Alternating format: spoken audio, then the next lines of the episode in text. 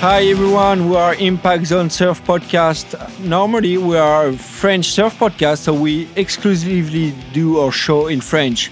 So that's why we have a pretty strong accent and uh, our English won't be really perfect.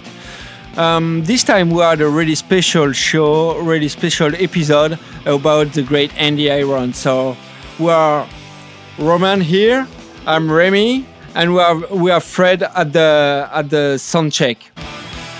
So, uh, Roman, can you tell us about, a bit about what our show is about? Hi, everyone. So, yeah, as you may know, we sadly celebrated the 10th anniversary of Andy's death a few weeks ago. And for the occasion, we decided to dedicate a full episode about him, about his life and his amazing career. And for that, we decided to join some people who knew and who met him, some friends, some competitors, photographers, filmmakers, journalists, and more. And they really helped us to know who Andy was and told us some exclusive and super interesting stories about him.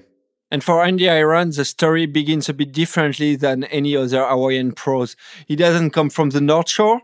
He comes from a little island called Kauai, and things are a bit different there.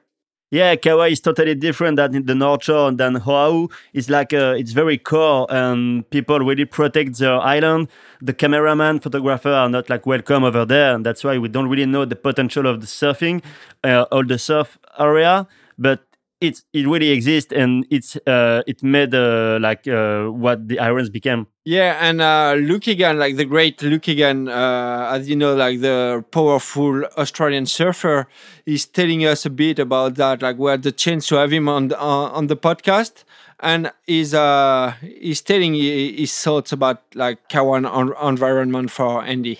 Things are in Kauai back in the day with for Andy things were very raw. If uh, you, someone had a problem with each other, you you talk straight away, or it's you know there, there's always confrontation. You know, it's it happens like that.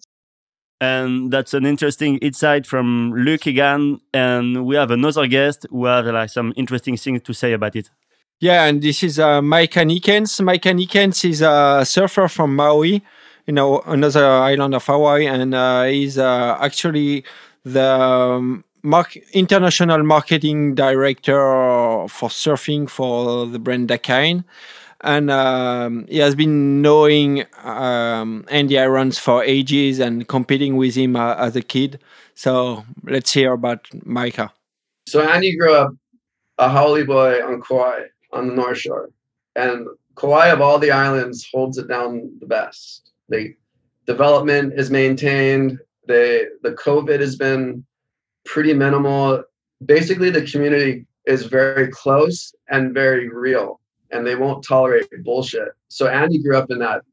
You know, he grew up where he had to kind of pay his dues just to walk around. I mean, you know, he was such a talented kid. I'm sure all the locals embraced him like they do on Oahu. But yeah, the um, he he was forced to, you know, have that fearless approach you know, it was just that or, you know, get in the back of the line. And that wasn't gonna that wasn't in his cards. So he was he yeah, he had this just go for it attitude that was very confident and it came with a lot of like process behind it. So when he did whatever it was he was doing, he did it really legitimately well. So as we just hear it, uh, Kauai was far from being the kindergarten uh, to grow as a surfer, and especially as a blonde kid surfer or a white kid surfer. And uh, that definitely played a big role in uh, Andy's personality. Another thing that really played a role in his personality was the presence of his brother, Bruce Irons. The two, the two of them were pretty talented and uh, were making a name of them on the Hawaiian Islands, and they started traveling uh, over the uh, the islands to uh, to challenge themselves on bigger waves like Pipeline or Backdoor. And Micah Nickens uh, tell us a story about the first time he saw Bruce Irons on Pipeline. Yeah, I was aware of him for sure. Bruce too, and uh, like even Bruce. Um, my first experience with him, he was he was probably like 12 and we are surfing like a small perfect day at pipeline where it was like a couple feet overhead and but there was a lot of sand so the left had these really long sandbar barrels and uh, i probably ate shit on my wave and was getting pounded and was paddling back out and just watched bruce just with the most style a 12 year old could ever have, parks it backside like a Bruce, like Bruce does, and got barreled all the way across the sandbar. And he was way smaller than me at the time. I was like, I, was, I didn't know it was Bruce because I just paddled out. I was like, holy smokes, who was that guy? And I, or kid. And then, yeah, so I kind of had a one two with both the Irons brothers in that same season and realized, because I don't go to, at the time, I didn't go to Oahu a lot um, and realized that those two were like the next big thing for sure. The next big thing for sure. Uh, we have another guest who has some very interesting uh, stories to tell about Andy, and this guest is the Australian photographer Peter Wilson, aka Joli. So everyone knows Joli in the surfing scene. Uh, the guy has been shooting all the main surfing events and many people for almost 40 years now. And he saw coming a lot of surfers, including Andy Irons. And he remember very well the first time that he met Andy. He was in Australia in uh, 1994, sorry, when Andy was 16. And here what Joli said about him.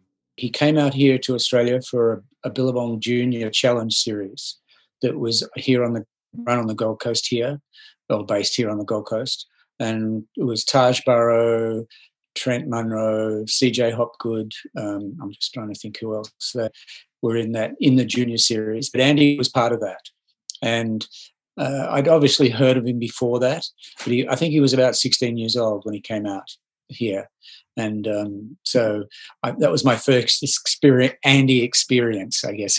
I was around him for about a week. So we were up and down the coast over on um, North Stradbroke Island, filming, shooting and filming. So that was my first experience. You could see how good he was and um, I mean it, that brashness that he had, or the swagger, or whatever you want to call it. The you know, and I'm I'm Andy. That was very very uh, prevalent. It was on show very much. You know, he, pretty much he was almost dictating where the contest would run and things like that. He'd, he'd be the one that go, no, I'm not going out there, or I go out there, or that type of thing. Yeah, for sure. He was speaking his mind and telling his rules. He was pretty confident. And um, at that time, he was a bit like Mr. Perfect, like surfing good, looking good, perfect hair.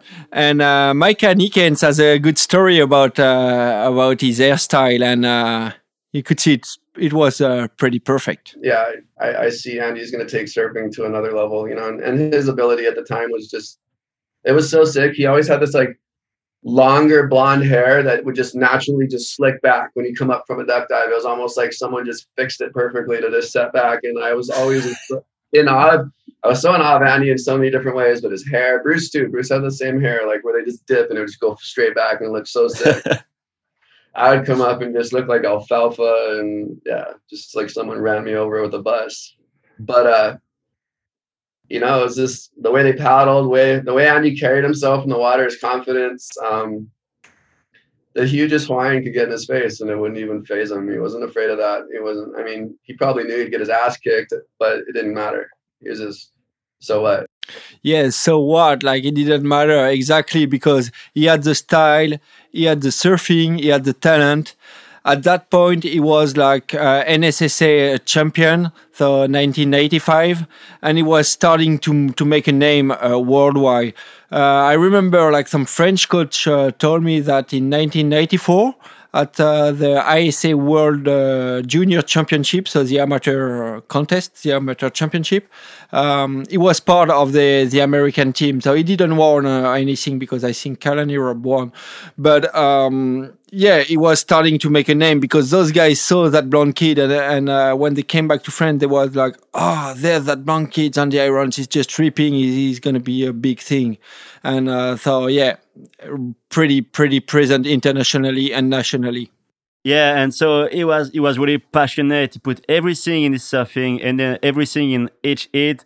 Uh, it was not always a good thing actually. And Micah has another story to illustrate that. One particular heat, we were in a final, and uh, it was at a very horrible wave, um, and it was really hard to surf. But uh, so everyone was jockeying for position, and uh, I was a little bit of a the timid, you know. With most, I mean, all the outer island guys, it was just intimidating to go to any other island and not be familiar with the lineup. So I was, you know, I kind of just sat back and tried to catch what I could, but I watched Andy and uh, and a dear friend of ours who passed away a long time ago, way too early. His name is Paul Cheplik, uh, battling, and neither of them were going to give each other any room to win. They both wanted to win equally and uh, at at any cost. And to, basically, the heat the heat ended, and there was there was some I forgot how it went down. I don't think anyone got a disqualification, but they paddle battled each other to the point where they ended up going into the parking lot and fighting. And and the other guy, Paul, like was he, he was an intimidating kid at the time. He was bigger. He was like kind of filled out and stockier, and and that was when I saw Andy fearlessly just get right in his face, and they both just got right in each other's face like that, boom. And it was like, whoa. I was like realizing, like you know, that's the kind of competitor you really need to be deep down. You got to be fearless. You know, you got to be ready to just bang. And there have been plenty of hits.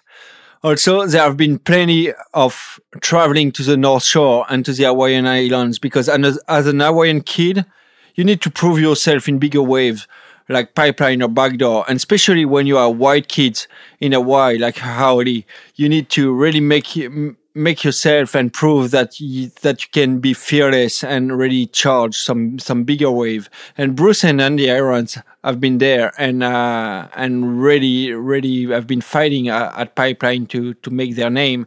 And uh, Micah Nickens once again is telling us some good stories about that. He already had street cred, you know, like he was already like proving to himself. So a lot of the older Hawaiians were pretty supportive of him and Bruce, where they they saw, you know, and they saw that those those two little haole boys were pretty fearless. You know, they didn't like, at, but at the same time they were respectful too. So they got they kind of and they were going to Oahu every other weekend to compete. So they were like on a plane. They'd stay at Riddle's house. It was, you know, they were there a hundred times more than I was.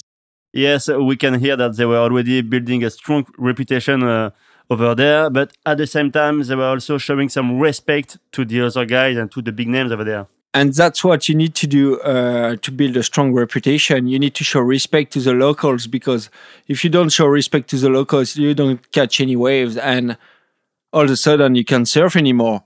And um, yeah, there, there's plenty of hot locals, not not even big name in in surfing world that are there to to tell you what wave you can take and what wave you can't. And once again, Joli has an uh, interesting insight about it. So Joli spent thousands, hundreds of hours on the beach to watch and analyze what was going on. And um, for him, uh, Sunny Garcia and all the other big names were also trying to to keep Andy and Bruce behind them and keep the fame for them. He was still amongst the pack, though. I think uh, at that stage he was amongst a pack of good surfers, and it was a time when Sunny Garcia was quite dominant and Kaipo Jaquias and those guys, and he was sort of coming through the QS as a. He was still quite brash and sort of like he, you know his presence was really strong, but he was sort of overshadowed a little bit by the I guess the Hawaiian pack that was sort of the number one pack at the time. So you know, Sunny was really in a dominant. He was the one probably that was the dominant Hawaiian on the tour at that stage. Yeah, you definitely have to keep it mellow, like to to be present at the lineup. But uh, once there is contest, you know, there's no there's no keep it mellow down. And uh, Andy Irons knew that. And um, once at uh, HIC Pro, in um, when he was 17 he really sees the opportunity to to really show what he was capable of. And um, at that contest it was pretty gnarly like 12 hawaiian feet like really raw and uh, not friendly at all like not a perf- perfect pipe.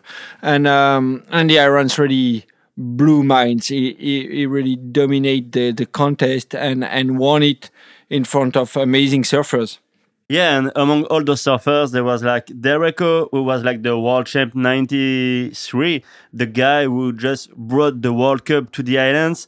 And he was the star. He was like the, the favorite of the event. And uh, Andy just beat him in the final.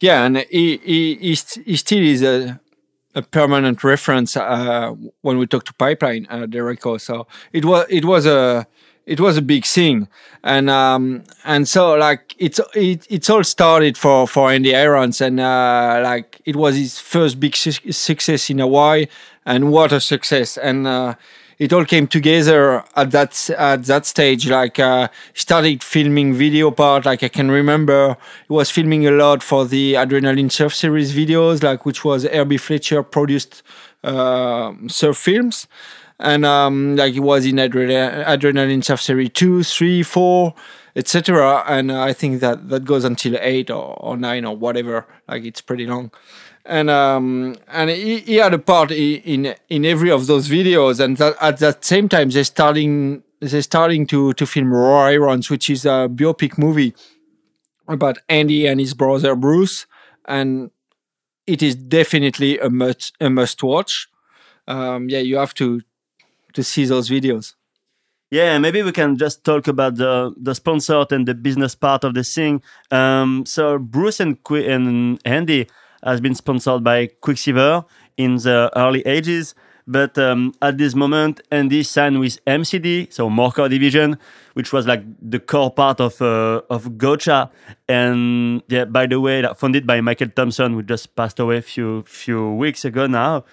And um, we could see that um, Andy really stick to the brand, stick to the brand values, and this new this new era was uh, really helped him like to to come up. Yeah that re- that really pushed his profile forward. Like it was it was associated to uh, to amazing surfers. And uh, at that time in mcd you had like another raw diamond who was uh, Matt Archbold and same sort of profile like basically really good in uh, on the air game really good in big barrels like really dominant on the north shore as well and uh, and basically it was suiting him and suiting his surfing and uh, and basically it was serving his image really well. Yeah, and the Rod Diamond expression like sticks ended pretty well. And so the next chapter for this kind of surfer obviously is like contest and is like WQS. And so Andy came to the WQS and did some pretty good result pretty fast actually. Yeah, and that was surprising because everybody knew that Andy Irons was really good in in good gnarly waves, but nobody was really expecting him on small marginal condition. And like some of his big result was winning the US Open, which is like usually pretty shitty waves or I would say marginal, and and the OP Pro, which were like two huge, huge. Basically, this is the biggest QS you can ever win, and uh, and he, he won that. And um, that said, like when you start winning those kind of contests, you are pretty exposed to uh, the other side of uh, the contest life, which is like partying. Uh, basically, in Huntington, this is like partying for one week uh, during the contest, and uh, same thing when you come to Europe yeah, and especially because all the QS events at this time were running in August, which is like the high season. And um, Taj Burrow once said that wherever the guy went for a contest, he was always the biggest party of the year in the city. And this is pretty true like for the US Open, as you said, Remy, but also in Lacanau or Hossegor when you have like music festival of the those kind of things at big parties for sure. And the European leg has always been like one of the wildest part of the tour. And um, so we went to ask to the right person to have a small insight about it and about what uh, Andy lived at this time. And this person is Roland from the Rock Food. So if you know Hossegor, you obviously know the Rock Food, which was like the biggest bar and biggest surf bar uh, over there. And Roland was MC during the, the contest, so during the day. And during the night, he was running the bar and running the, the nightclub just next to the Rock Food. So he met Andy during the day and he met Andy very often during the nights. And here is what he has to say about him. Eh ben, c'était le rendez-vous que ça aille de. So it was a rendezvous from Kelly Slater to the, the, the craziest one, Shane Powell, Shane Herring, or the old ones like Barton Lynch, Damien Hardman. It was party. ils profitaient à fond de. They were there to really enjoy their life and what Hossegor has to provide Il y avait moins them. euh, So there was less interdiction than in other places. Euh, rock food qui passe à par You had to go to the par rock food, ah and it was a bit their place. un centre de rencontre. Everything euh, was allowed, and they could go crazy. permis, et puis voilà.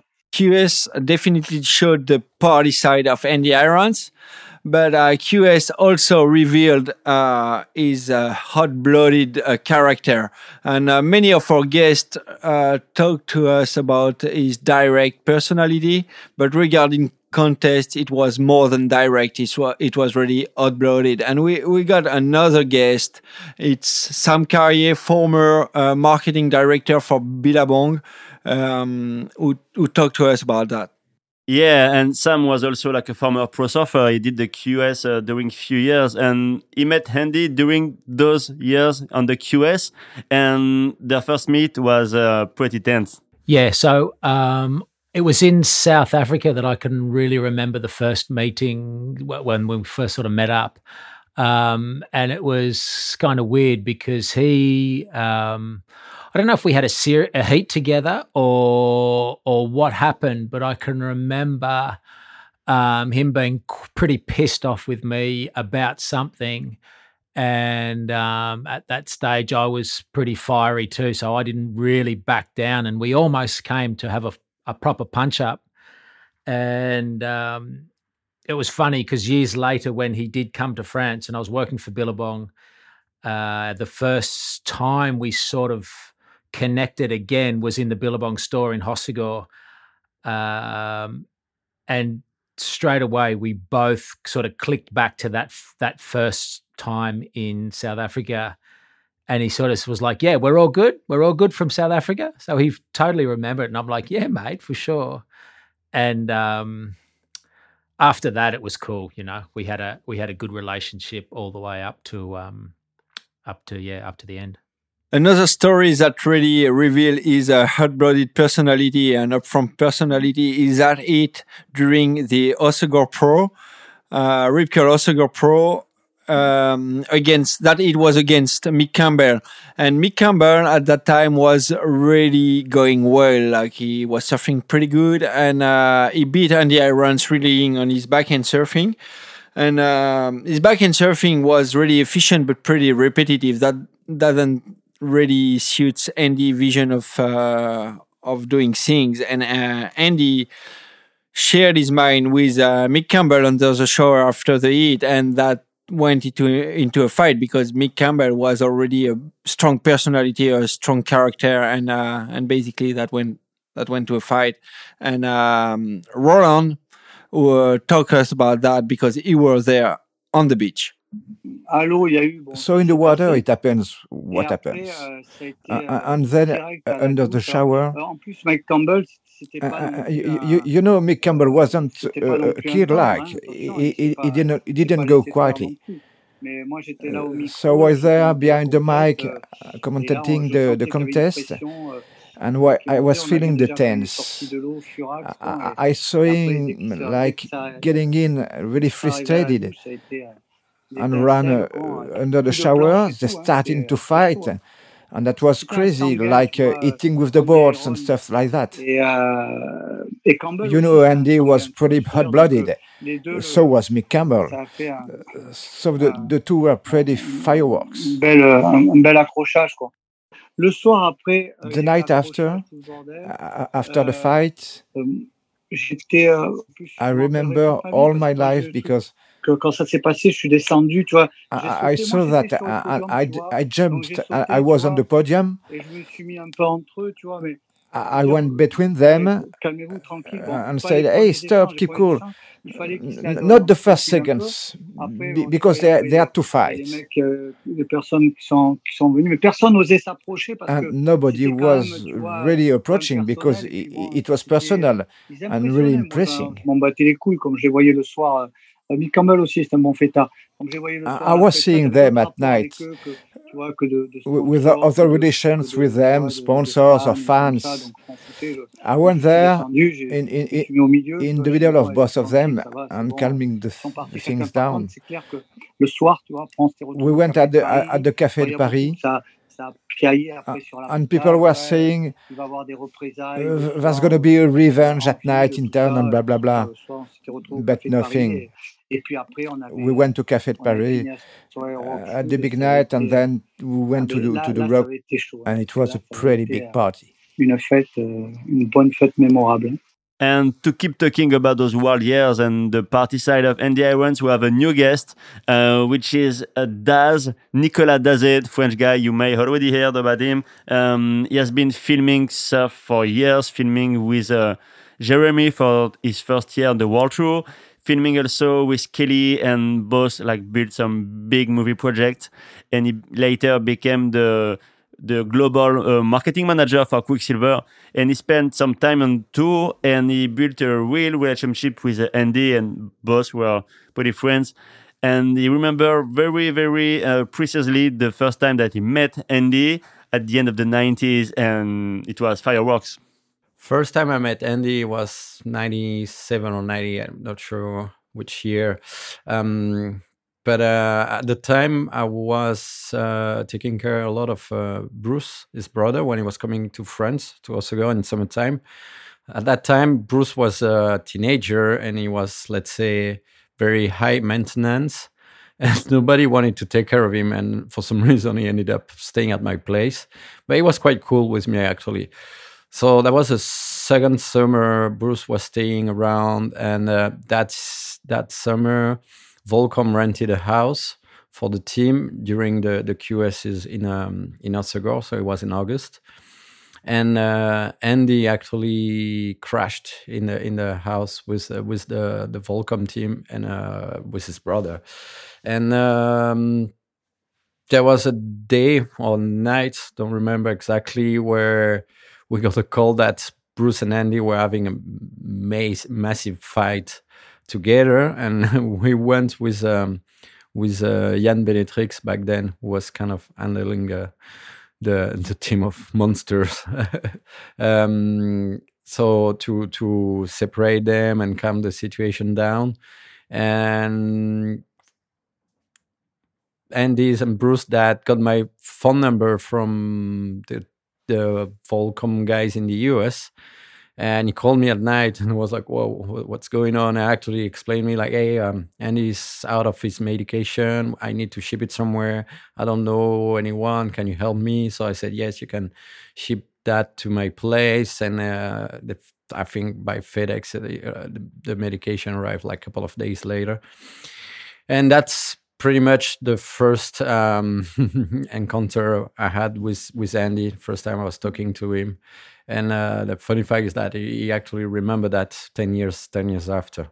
So yeah pretty uh, pretty heavy first meeting for for Daz uh, with Andy Irons um, yeah that was also that Andy Irons besides the fact he was a really talented good looking uh, pretty pretty nice guy he had he had he had his demons and uh, his demons can uh, can appear like that and yeah that was that was Andy Irons yeah, and as that said, there was apparently like um, um, a disease or like a psychological uh, problem with Andy. Doesn't really remember exactly what it was, but there has been a diagnosis on him, and uh, he was on medication for it apparently.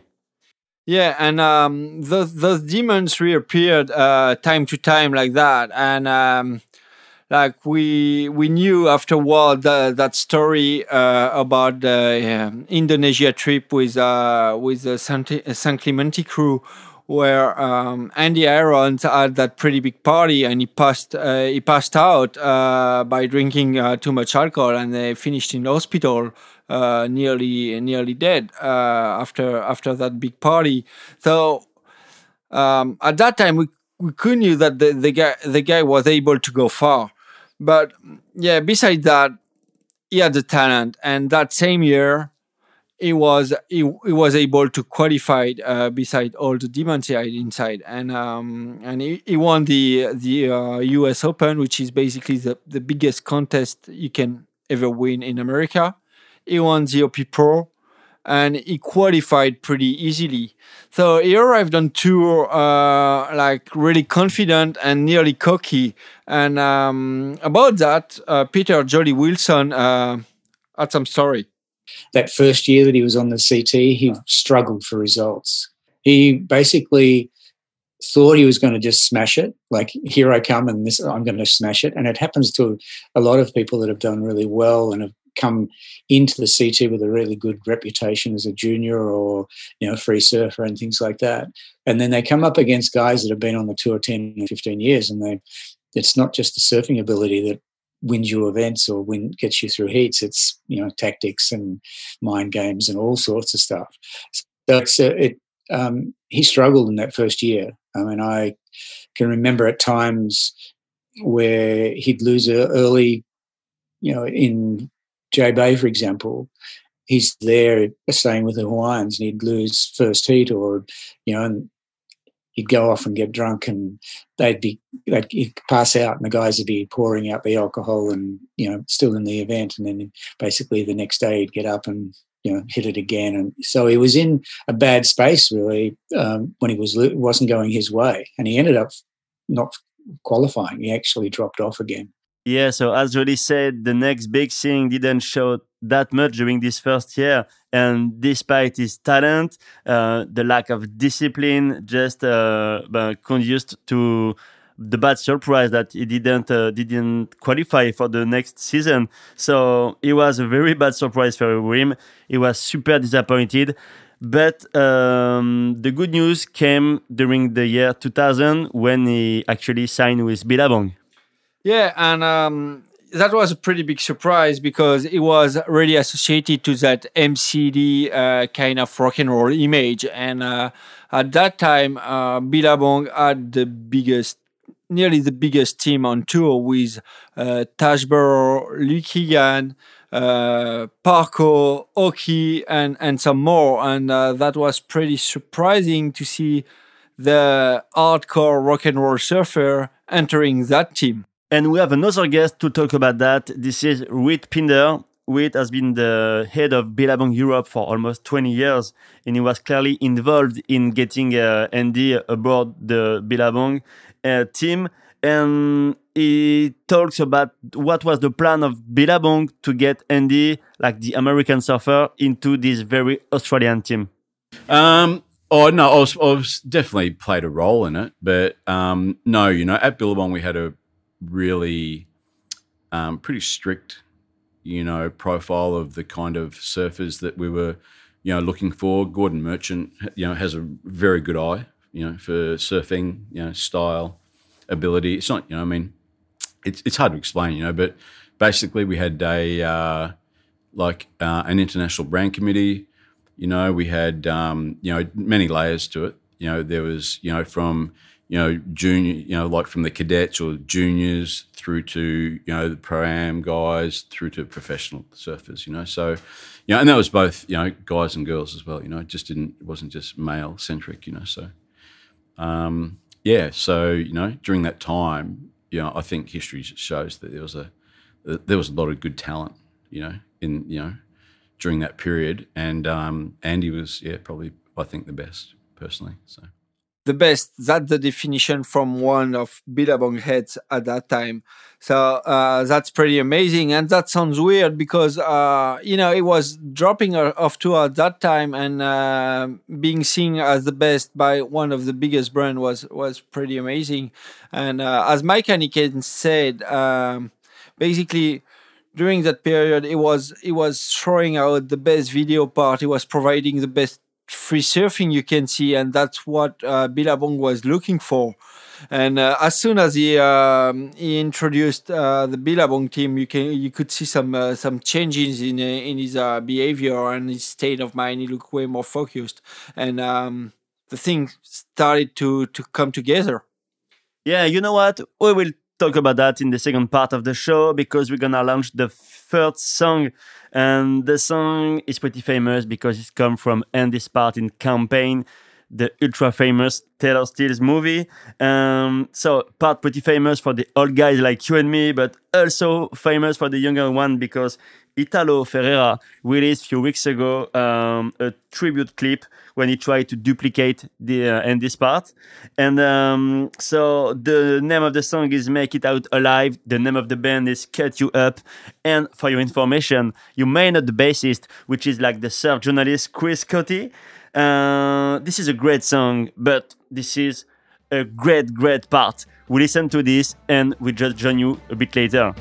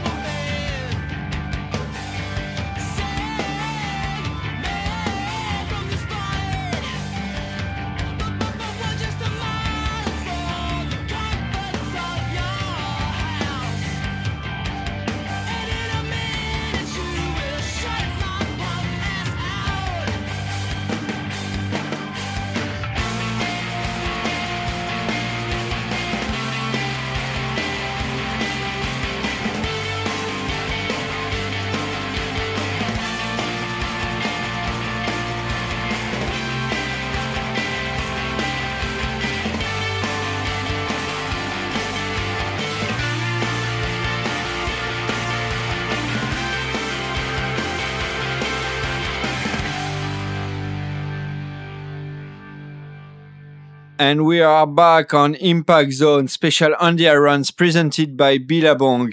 Interested uh, music break uh, on campaign because, uh, as Roman said earlier, that uh, video part has been rebuilt by Italo Ferreira, uh, the actual world champ, uh, giving tribute to Andy Irons former world champ, uh, both sponsored by Billabong. So that is a great, uh, great sign, and we love it.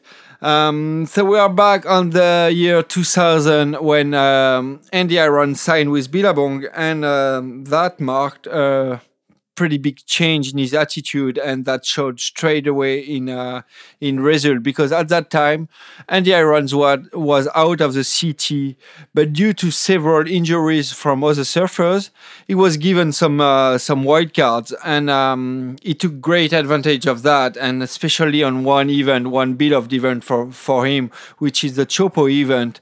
That year, it was absolutely massive, really gnarly wave. Several injury were going on, like it was it was crazy, and uh, Andy Irons showed absolute domination on that contest. Like it was gnarly. It was going for broke, like absolutely fearless, dropping in big holes, making big tube, dominating with his backhand surfing, and basically everybody was seeing him as the, the winner of that contest. Unfortunately for him, the condition dropped, and Kelly Slater, as a fierce competitor, might, uh, might ended to win win the contest.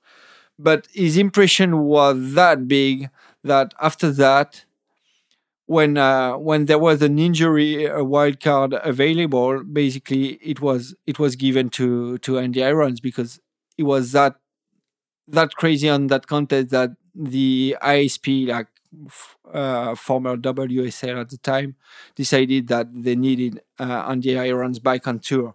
So he enjoyed several wild card, and one special wildcard was was a Trestles one, and uh, arriving in Trestles few contests later.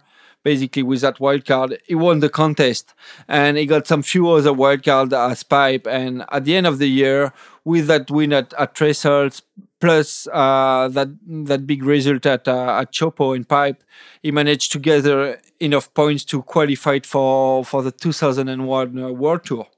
Yeah, and as you may remember, 2001 was kind of a weird year. We know that 2020 is a shit one, but uh, everyone remember what happened in uh, September of 2001 and um, so he had a real direct consequence on the world tour when all the following events stopped. So the um, the world champ this year was CJ Hobgood um, regarding all the points and the performance that he did during the year previous to the uh, September 11th.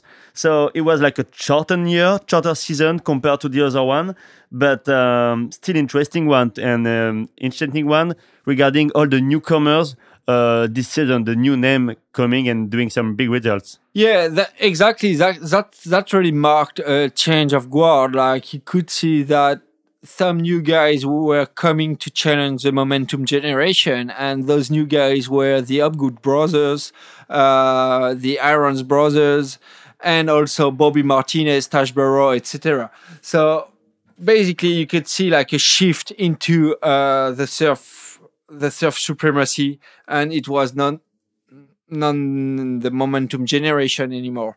So yeah, that's that's a pretty interesting year. And another interesting thing um, after that is like when we go into into 2002, basically uh, that was a change in the contest mode. We are not uh, that was not the same tour anymore. We talk about the Dream Tour, and the Dream Tour. What is that? Is like at that time uh, the ASP decided that surfers needed to surf in the best condition at the best time of the year.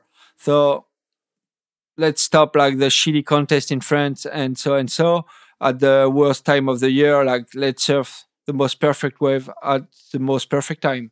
And um, that shift really suited Andy Irons. At that time, he arrived in 2002.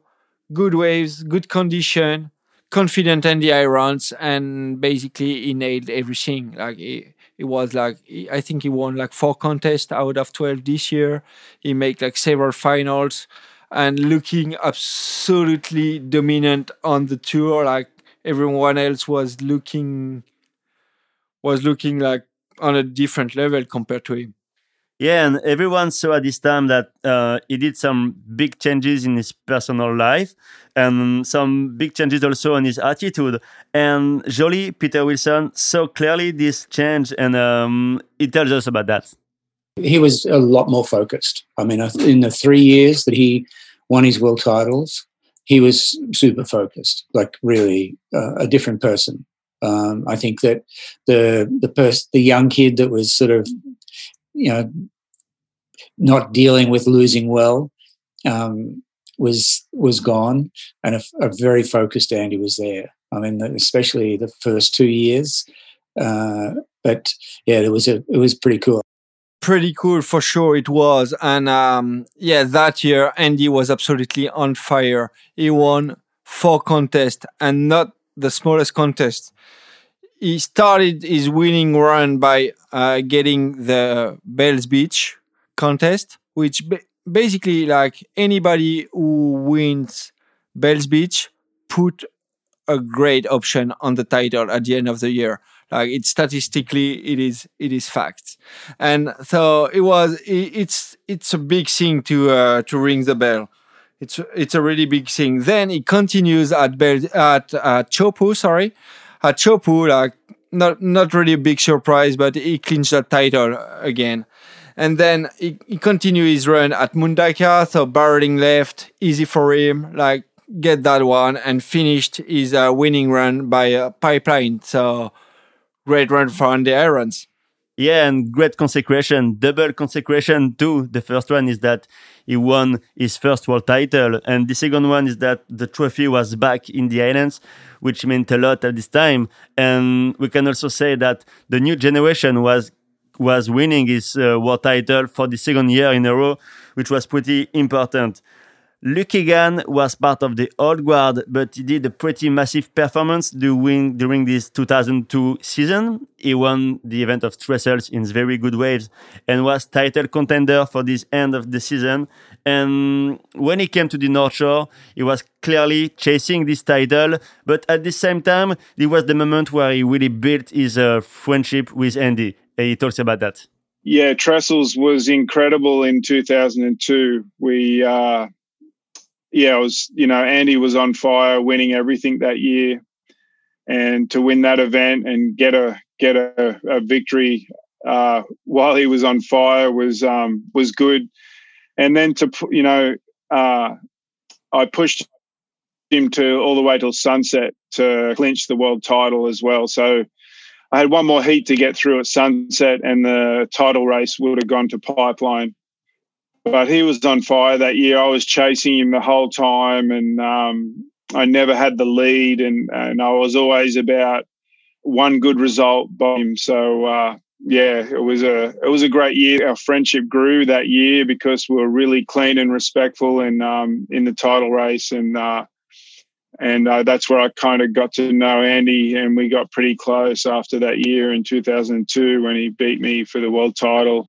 as described by uh, Luke, we, we could see that uh, that title race ended up in Hawaii. And uh, in Hawaii, that was pretty important for, for Andy because he had all his entourage, and this crew was a pretty big part of his success. And uh, and Mike, uh, in our in our interview interview, described that.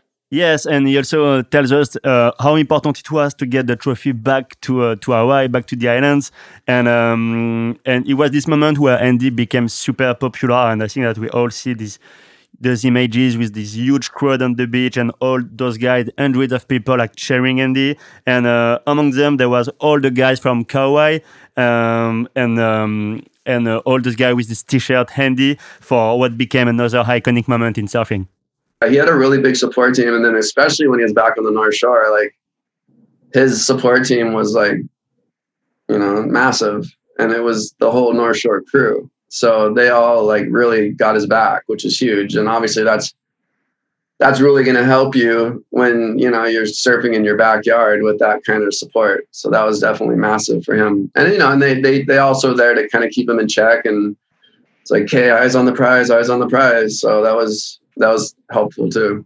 His crew kept him having the, the eyes on the prize, as Mike, Mike said, and it was super important. And another important uh, person in that crew was Bruce Irons. Bruce Irons, his brother, we mentioned him at uh, the beginning of the of, of the show, but obviously not enough. And uh, they had a super special relationship. And uh, Daz, behind the mic, told us about that relation. Andy needed that kind of relationship where he always needed a rival to push himself, uh, either in contest or in his surfing in general. And actually, Bruce and Andy had this kind of relationship where they were both kind of respecting and admiring each other, but in the same time, like pushing each other as rival. And um, and uh, that definitely defined the way they w- they became such great surfer both. Is by is because they were always pushing them uh, to surf better and better just to be better than the other. So being rival like this in water was pushing them and helping them a lot in the surfing but in the same time they had the same behavior in, in out of the water and 90% of the time it was kind of like okay but because they were too intense character the 10% things went wrong it was pretty explosive and and and could even be very damaging at some point and a lot of people actually talk about this competitiveness between the two brothers and some people actually thought that uh, Bruce was at the beginning better than Andy. He had a bigger bigger potential than him until this moment when Andy like changed his mind and start, started to win almost like everything. And um, and at this moment, people said that Bruce uh, stayed in the shadow of his brother, kind of.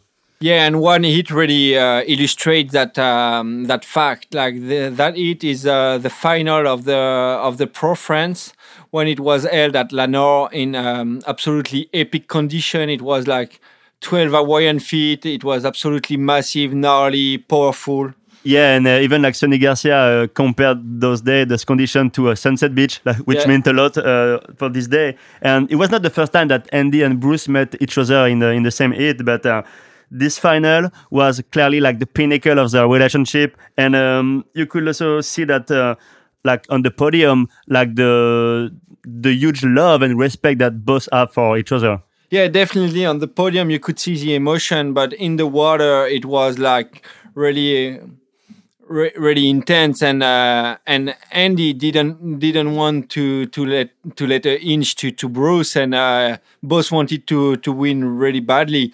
And um, there's something a bit uh, a bit strange in that in that contest is uh, Bruce was absolutely dominating the whole contest like he was on fire push, push, posting huge huge scores and really yeah, really blowing it up. And uh, once he he reached the final, uh, facing his brother, like you could see that domination Andy had over Bruce, and uh, and you had the impression that that Bruce was a bit shy towards his brother and didn't didn't really surf to his level. And actually, I I think Andy really hammered him in in that contest.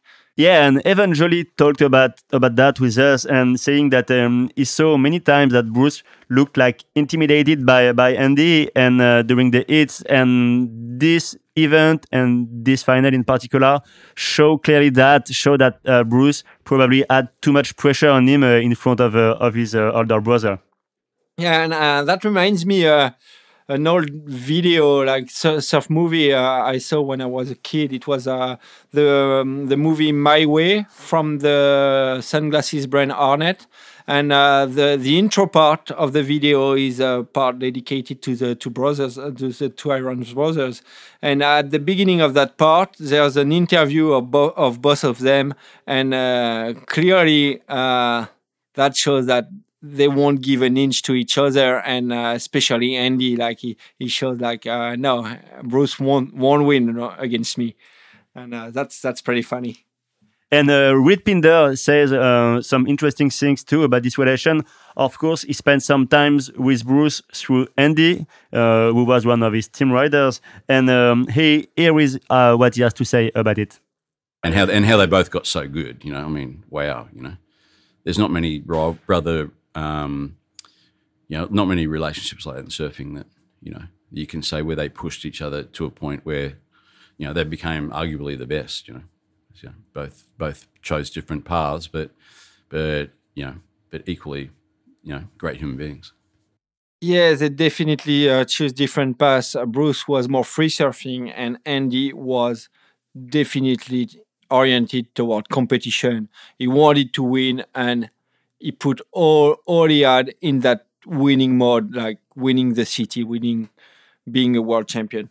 Yes, and Andy was super competitive by nature. Everyone saw that. And uh, Sam Carrier said that he was super impressed by the way that Andy was able to raise his game when necessary, and especially during the crucial moments.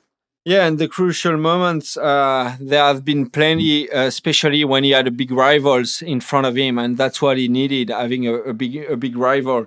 Because like if you look at it, like in 2002, he had it, he had the, his first world title pretty easily, but like 2003 to 2004 was a, an all different story when when Katie Slater was back in the game. Yeah, and we we talk about this rivalry pretty early in. Uh in those years. And of course, the media played a big role in that, but the rivalry was real between the two of them. And but maybe back to the beginning, Andy and Kelly quickly met each other uh, during the first years, uh, the first qualification year of Andy in 1999. But um, it was this year when Kelly decided to take a break. You know, he got just six world title, and um, I think he was probably a bit bored about that and didn't have real rivals. In front of him, but uh, the things were totally different when he came back to the World Tour.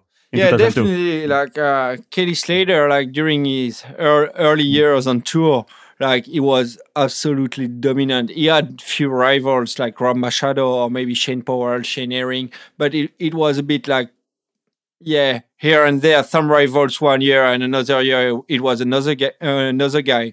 But in uh, like from 2002 to 2005, six, like his rival was Andy Irons. It was pretty obvious. Yeah, and during a press conference at the beginning of the 2002 season, uh, Kelly said that he was back on tour because the best offer of the world was on tour, and the best offer of the world of the world, sorry, was the current world champ which clearly meant a lot in in uh, Kelly's mouth. Yeah, definitely. And uh, in 2003, that was a bit like uh, the top of, of that rivalry. Like in that year, if I remember well, like there was there were like 12 competitions in the city, and both of them won nine con- contests out of 12. So that's pretty massive. Like five for Andy Irons, four for Kelly Slater, and basically the rest for, was for the 40 42 other surfers of the tour at that time. So that, that's pretty impressive like the domination of the of the two guys on tour. And um and yeah it was like it was a, a two man game. Yeah, and so this season they arrived on the North Shore uh, at the end of the season with four victories each. And so the final was uh, in pipeline, and it was clearly the paroxysm. Is that correct? Like the paroxysm uh, of this uh, rivalry. And um, so clearly, once again, the media had a big role in this situation. But the situation was real, and uh, both were, were trying to avoid each other uh, in the North Shore, on the beach, in the waves.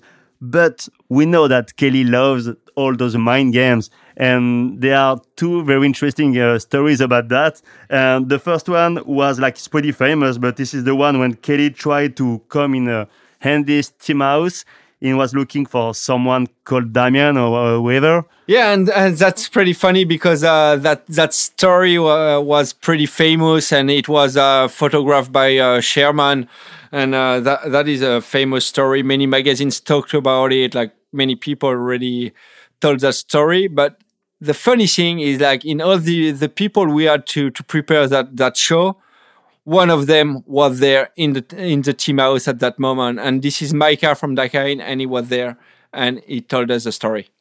Yeah, I mean that's a question that you'd have to ask him. You know, I think he he knew that he had to almost disrespectfully come at Kelly in order for his mind to feel like I can beat Kelly. I can take down the king, you know, because no one was really doing it otherwise. He was pretty much untouchable until Andy like got into the mindset like fuck you, I got this. And that's really where it went for a while. It was it was a it was an aggressive mindset, but they were friends. The, the media obviously blew it up, but when it was competition time, you know, I, I think Andy went into that mode. But but there was a period where they they weren't exactly friends. Like I was at the on the North Shore at I think it was a Boost Mobile house at the time, and Andy and Bruce and Ian Walsh and Parko and all their girlfriends or wives at the time. I think they're all girlfriends at the time. We're all staying in this beachfront house on on you know the North Shore, and we're all just hanging in the living room. And it's it's actually been documented, which is funny. Um, but he, I'm sitting near the door, the main door at the at the bar, and I see Kelly walking up the stairs and everyone else is in the living room, and I'm like, this is gonna be interesting. I Wonder what's going on now. Like I like look at him, and I didn't really know Kelly very well, so I just kind of just was a fly on the wall for the most part. And uh, and then I so he walks in, and then I just look over at everyone, and everyone just has this kind of look like, "What are you doing here?" It was so funny. Um, and he asked if if this person happened to be there who had no no reason to be there at, at, all it was just i don't know if it, that was the first name that came to him or maybe he was looking for the person and thought he was there i don't know. But it was like it was crazy because they were like no no he's not here. And he's like okay. And then kind of casually walks out. And of course Andy's like what the fuck was that? You know like he was like what was that about?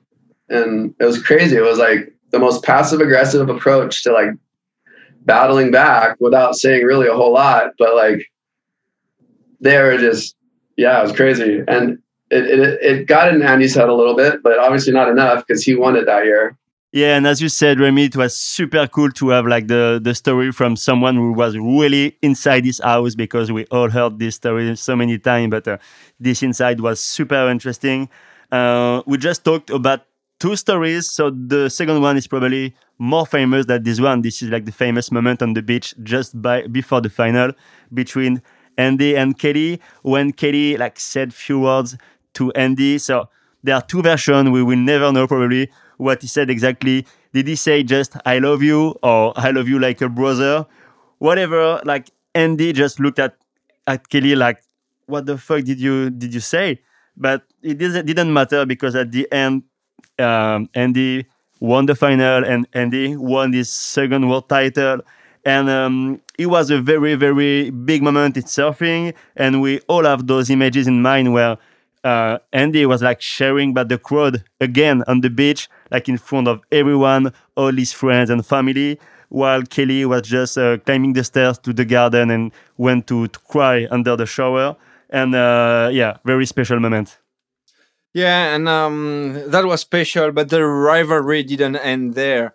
Like in 2004, uh, for sure, the rivalry continued, and Andy um, keep kept on winning, and he, won, he won his uh, his second world title. But surprisingly, Kelly Slater was wasn't really at the top of the of his game. Like he, we could see him a bit beaten by that uh, that heavy loss in 2003, and also like. You could see that the passing away of his father like really hurt him at that moment. So yeah, Kelly was not at the top of his game. He, he finished he finished in the top five, but he wasn't he wasn't really in the title race for the for 2004. But yeah, one year off for Kelly. That doesn't mean Kelly is out of the game. It's just said like yeah, let's wait another year. In 2005, you could see that rivalry back again, like nearly as fierce as in uh, in 2003. Yeah, it's true that uh, Andy like won three world titles in a row.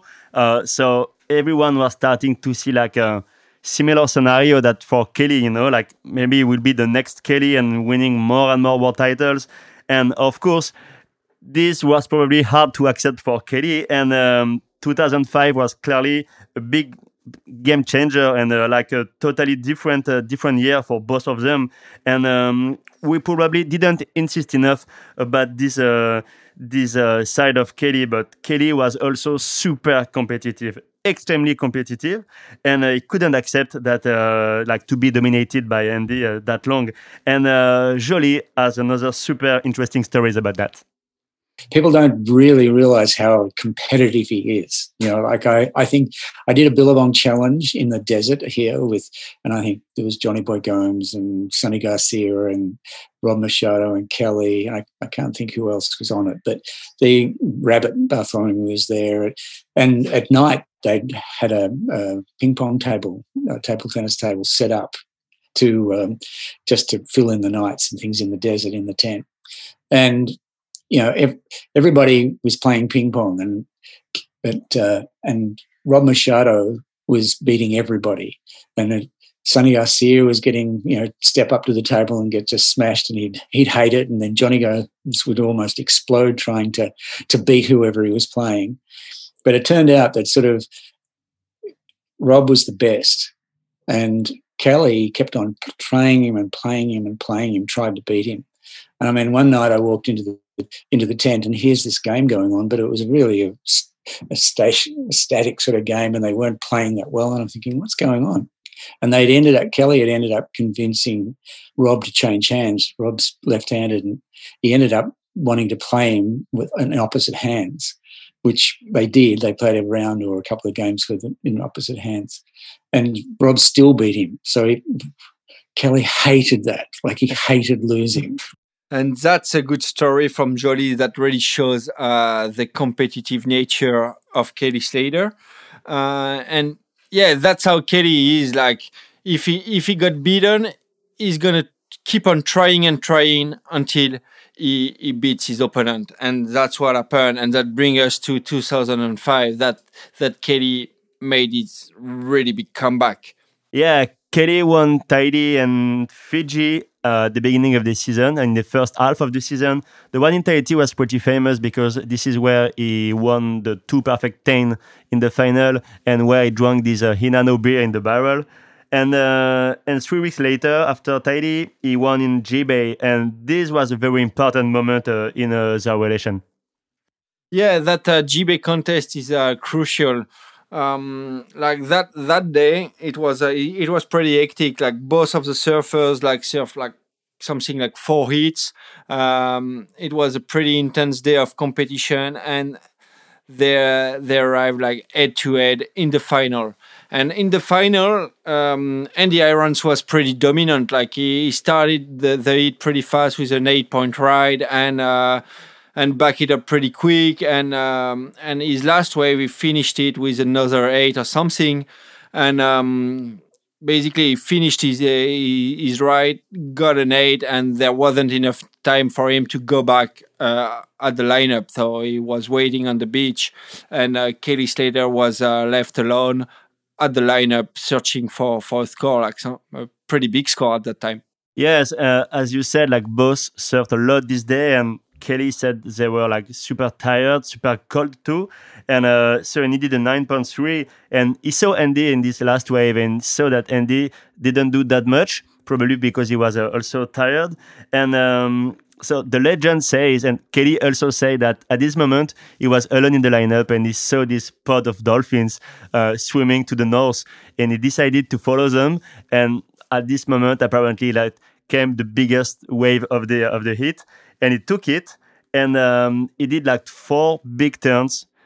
Was was about to do a fifth one, and he fell on the fifth and and okay so everyone was waiting for for the score of this like very very important wave for the hit yeah and that was a big suspense because uh it, it was nearly a 9.3 or something and uh so that's a pretty heavy score like that that's an excellent ride and uh and basically failed and like everybody was waiting like ah did he get the score or did he did he, didn't get it or whatever and uh, personally i thought he, he, wasn't getting it because he failed and that that's a pretty excellent ride to have a 9.3 but whatever um, it ended up that he got the score and uh, that was a big hammer for for Andy Irons at that time. Like you could see it on the beach, and it, it, it was he was definitely hammered by by by the score.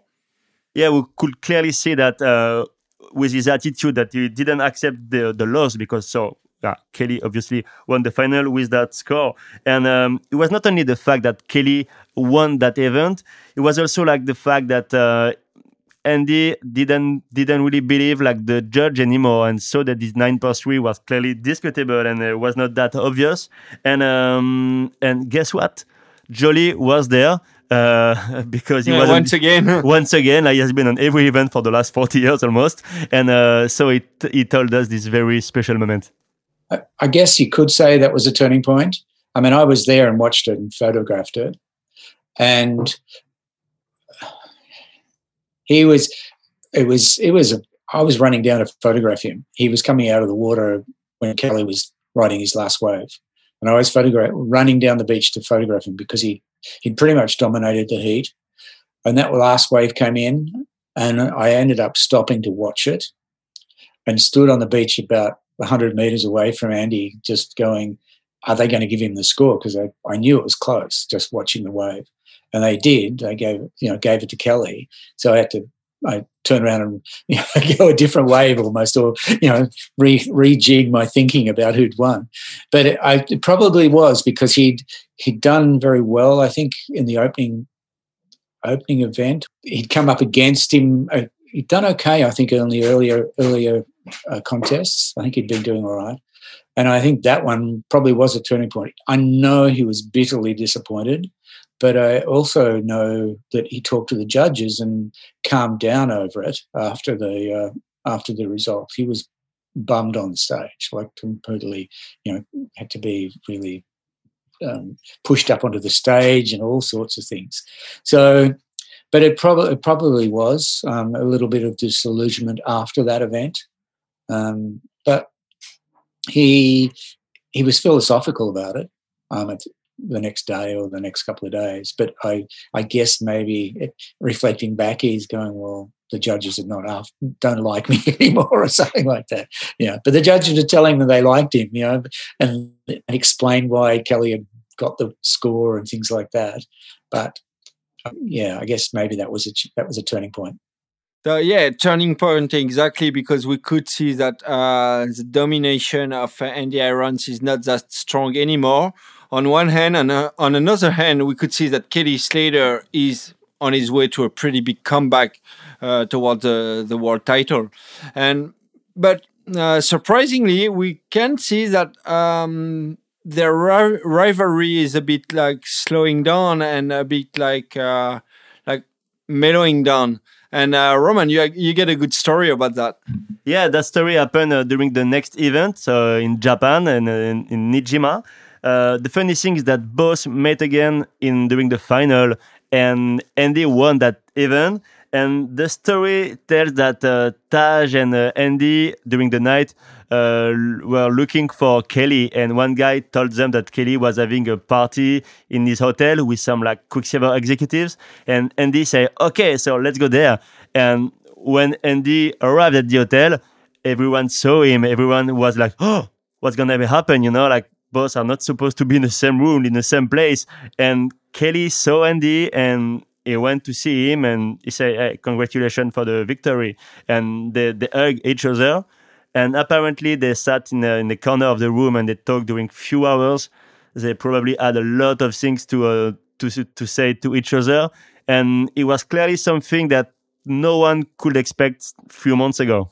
Exactly. And, uh, but yeah, even if the war seems seems to be uh, seems to be over, like that competitiveness uh, remains. And uh, and um, on the following contest in France, uh, Andy Andy won again the the contest, and uh, on the podium, like he was a bit tackling uh, tackling uh, Kelly Slater, and uh, we had Daz on the mic that uh, that has a pretty good story about that and reveal um, candy to us.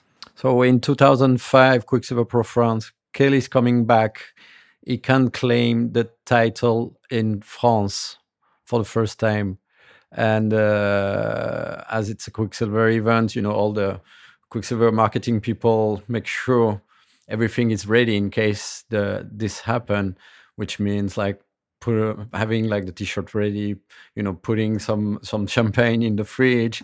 And and I hear that I think it was Simon Wooden was running marketing back then for Europe saying, yeah, yeah, well, okay, it's all, it's all good. We got the champagne in the fridge, all good. Uh, and like just right right after that, I, I, I, bumped into Andy, and I think I was with Laurent Pujol back then, uh, and we kind of like tell him to tease him, hey, you know, there's some champagne in the fridge for for Kelly in case he, he wins the he wins the the title. And I think the scenario was like Kelly was quite sure to win if he was moving in semis except if Andy was winning the comp. So when we told Andy the thing about the champagne, you could see his face turning into the war mode, and that was the kind of like trigger that put him in the zone where okay, let's let's do this, let's win it. Andy won, and then when he came on stage, he started thanking everybody, and then he turned his head towards the all the Quiksilver team and say, "And Kelly can wait for the champagne." that was the bomb. and I saw the face of Pierre and everybody like, oh, pretty upset. And uh, I was like, oh, maybe we should have shut up that time. The we we knows uh, we knows now whose initiative was that for that punchline and that what this does and and that moment is pretty iconic in the surf industry especially for for the guys from Billabong who, who got the pride moment that uh, that claiming a thing out of Quiksilver's and and uh, and Reed Pinder uh, like told told the east side of the story. Yeah, yeah, yeah. That was that was pretty. That was a pretty special day. Um, I'd be lying if, if I said we didn't have that kind of mentality, you know. Um, but also, too, I'd like to think more now. It's more about the person. It just showed how competitive he was, you know. Like he definitely wouldn't walk away from a fight or a battle. That's for sure. You know, great day. Yeah, great day and great story. And that brings us to the end of the 2005 season and the big comeback of Kelly, who won uh, another world title. That also meant the, the end of the, of the rivalry between Andy and Kelly. And um, it was a special moment, you know, even for the media, who clearly made the, the two characters two superhero uh, of the two of them. There was like the Dark Knight on the side and the White Knight on the other side. Yeah, definitely. There was like those two characters. Like obviously Andy Irons as a Black Knight dressed in the black wetsuits, and Kelly Slater as the White Knight dressed in the white wetsuits, and. Uh, with the with the attitudes that goes along with uh, with them, like Andy Irons more like the bad boy, uh, like kind of arrogant, kind of uh, really um, really uh, upfront, and uh, Kelly Slater more media friendly, uh, crowd friendly, and and all that stuff. But um, yeah, the, those two those two character was was made up, and that was pretty funny. Like in the media, like uh, how they told of each other. Yeah, and uh, it was like pretty interesting to see at the time. So there was no social media, no Instagram, no Facebook. So people had to to wait like for months to uh, the next one to get some French news from the surfing scene. And um, the magazine uh, played a big role with that. And like uh, it was pretty interesting to see some magazine like the Australian one, Waves, who uh, clearly try to uh, you know to build the big rivalry between the the two with like different interview when the guy said like kind of like shit talk to to the other one and wait to the uh, other months to get the answer and um, so it was like a big moment and there was also another moment where was clearly interesting for that. It was the movie, this Jack McCoy movie, uh, where well, clearly didn't show Andy in his best profile. Yeah, uh, that movie, Blue Horizon. So that was uh, the funny thing is uh, that was a Billabong movie. So obviously, uh, uh, Andy Iron sponsors that uh, produced that, that that movie, and that was di- directed by uh, Jack McCoy. And so in that movie, Blue Horizon, like uh, two two Billabong profile were aligned. On one hand, there were uh, Andy Irons, obviously the super competitive man, uh, faced uh, on the other end uh, against um, uh, Dave Rastovich. So, like the kind of uh, soul surfer, free surfer, really friendly. And in that movie, in my opinion, and I guess that's the opinion of many others, Andy Irons wasn't shown at his best. At, at, his best, you know, like uh, he was, he was really showed as a kind of competitive, uh, driven guy and only money driven guy, which was uh, which was a bit weird. And uh, and uh, Joli had a great analysis about that and uh, and told us uh, his point of view. I think that around the time Blue Horizon came out, which was a, a film about Andy and the two, it was t- filmed over two years, and uh, basically when it first released, it portrayed Andy like in a really bad light. I mean, I, it was quite surprising because it was a Billabong film and it's a film about a Billabong surfer. And I think there's sort of a bit of you know, Jack McCoy, who made it, was actually not very happy with Andy, or Andy wasn't very happy with Jack. So it actually showed in the film. And Andy got portrayed as this total brat, and Andy Kelly came across as a very compassionate person, and you know was you know his best friend, and Andy was just a brat, you know. And I think that was unfortunate because it it, it was it showed both of them in a way that most people, most of the fans wouldn't see. You know, because I mean, you can watch contests and you can watch little videos and you can do all this sort of stuff, but you don't physically see them together or physically see them around the world. And it's uh, it was interesting to to see how Andy was portrayed in that film. And I mean, I think it coloured a lot of people's judgments on how he was and the type of person he was. So, um, which I think was unfortunate. And uh, it's true that at this time, everyone has to choose his side between like the Team Kelly of the team Andy, like everyone, uh, the even like among friends or those kind of things. And uh, you, Remy, uh, who was your favorite? Uh, to be honest, at the beginning, I, was pretty Andy side, and uh, when he was starting to to win too much, in my opinion, I kind of changed to the Kelly side. But in depth, I think I was uh, pretty Andy because I liked his rock and roll attitude, which really touched me. And um, the interesting thing is that there were like two different perception of this like uh, black knight, white knight thing. Um, so for like the common surfers, the one who just get the stories through the magazine or the movies, uh, the Dark Knight was clearly uh, Andy. But uh, Sam Carrier, who was like clearly inside uh, on the tour, said that the things were not that obvious. And uh, for him and for the other surfer the tour, the Dark Knight was more Kelly actually. Here is what he had to say about it. Yeah, I think um, the media did play that up a bit. Um, and I honestly think it's almost the opposite. Um, whereas if you got to know Andy or the guys on tour that knew Andy um, knew that he was um, he was real, he was he was honest. Um, there was nothing that he was hiding. You know, it was Andy was Andy, and um, yeah, you, he wouldn't hide anything. He wore his wore his heart on his sleeve, and um, and yeah, I think most of the guys on tour, um, yeah, really loved Andy and really, um, you know, really appreciated who he was as a person um, compared to, to to Kelly, where he was. I think Kelly was more of a machine.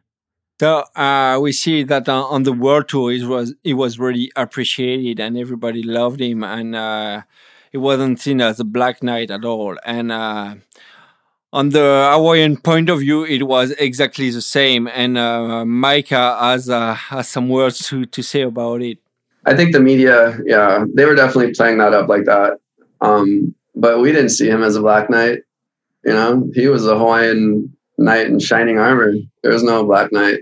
Um, but the media they spun it however they did. They were just trying to sell magazines. But yeah, I don't know. I, I, obviously, I heard the Black Knight references, but not in our eyes. No way.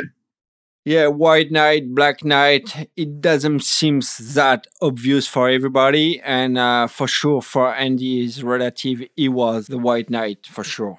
The obvious thing is that rivalry was kind of uh, fading out with the time. And um, and yeah, they were they were they were becoming more gentle to to each other. Yeah, and that was at the origin of a of a movie released in 2008, uh, Flying the Champagne, uh, that really explained this uh, this relation between the, the two of them. Um, the story say that this is Andy who uh, asked to Kelly at the beginning of the 2008 season to, uh, to go on a mission with him and to do a documentary about the, the special relationship and. Um, and it was the first time that both uh, would travel for something different than just like a uh, surfing contest.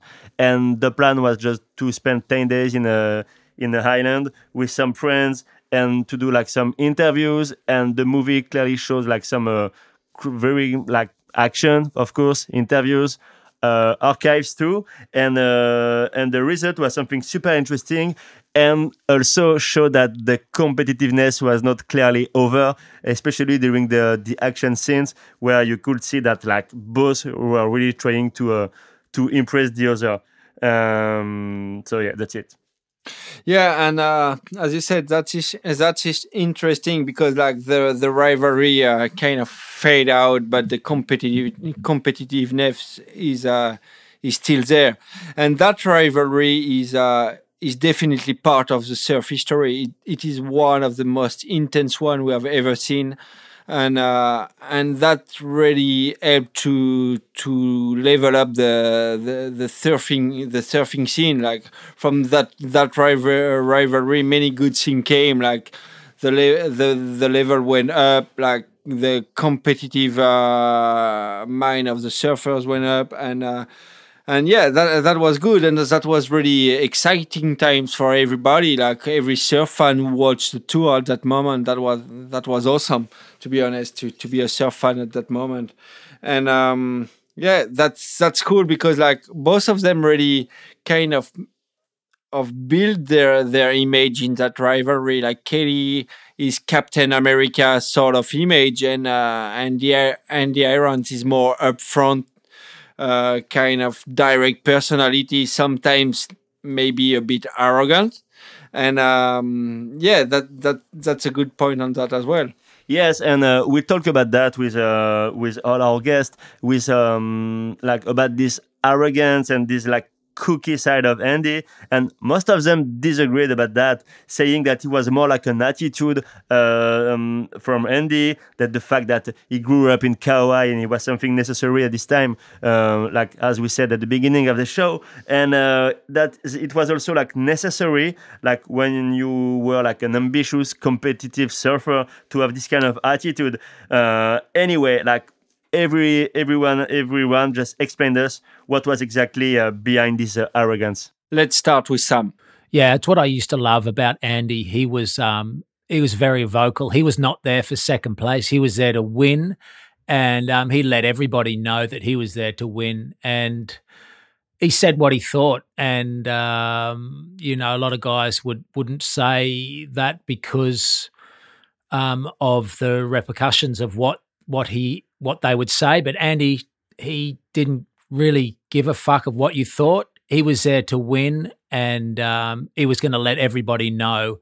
And yeah, it's his that killer instinct, that arrogance that um, I think it got him a few titles. And um, yeah, it's what I loved. Does already has his uh, point of view on the question, and he he, he kind of compare. Uh, Andy's attitude with Bruce's attitude, and he, he saw two completely different things in uh, in e- each one of them. I've never felt that Andy was arrogant. I think it was no filter. It was um, he wasn't calculating what he was saying. It was just expressing himself with zero forgiven way, like zero filter.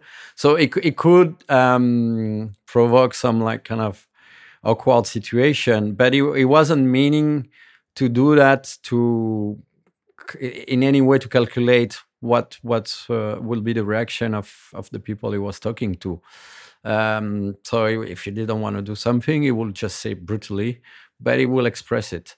Um, but he was I, I, never felt he was calculated.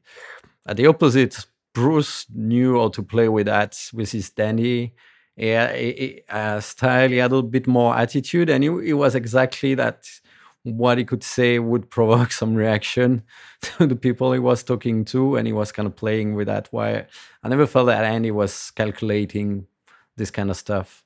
So, okay, Andy was maybe not as arrogant as people thought, but still, he had his moments. Uh, like this time in 2006 in Tahiti for the Billabong Pro Tahiti in Teahupoo, where um, he was in a hit uh, against uh, against Dean Morrison. And um, the episode is pretty famous too. He, uh, he just caught a wave and uh, get a long barrel. And at the end of the wave he start like to uh, pretending to shoot toward the judge tower. And um, well there are different versions. Some say that he was shooting uh, towards dingo or towards the channel but well uh, i prefer like parko's version. Uh, he was here, so I'm sure that uh, his uh, his version is is the right one. And so he said that Andy pretending to to shoot to the to, towards the judge tower, and um, he, he, was sure that he won the hit with that wave, but he didn't see that uh, Dingo just took the wave behind, uh, got like a longer barrel, and uh, and apparently got the score.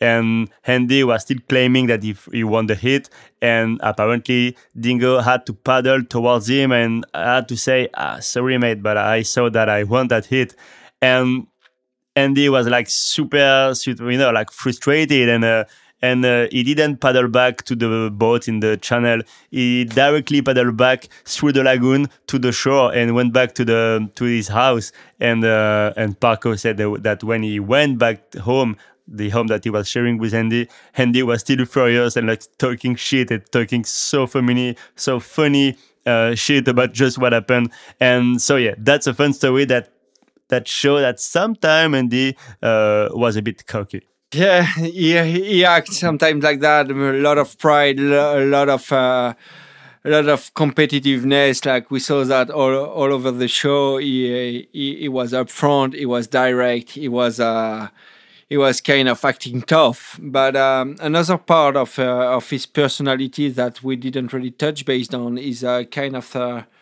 is really people oriented uh, attitude. Like uh, anybody we talked to described that like he, he loved people he loved uh, taking time with people discussing sharing good moments and especially with uh, with uh, children. He was uh he, he was uh really really good with kids and uh, didn't didn't uh, hesitate to to share time with them and uh, give a, give a bit of uh, of his knowledge and uh, his self love to to the to the kids. And does uh, really uh, really talked about that.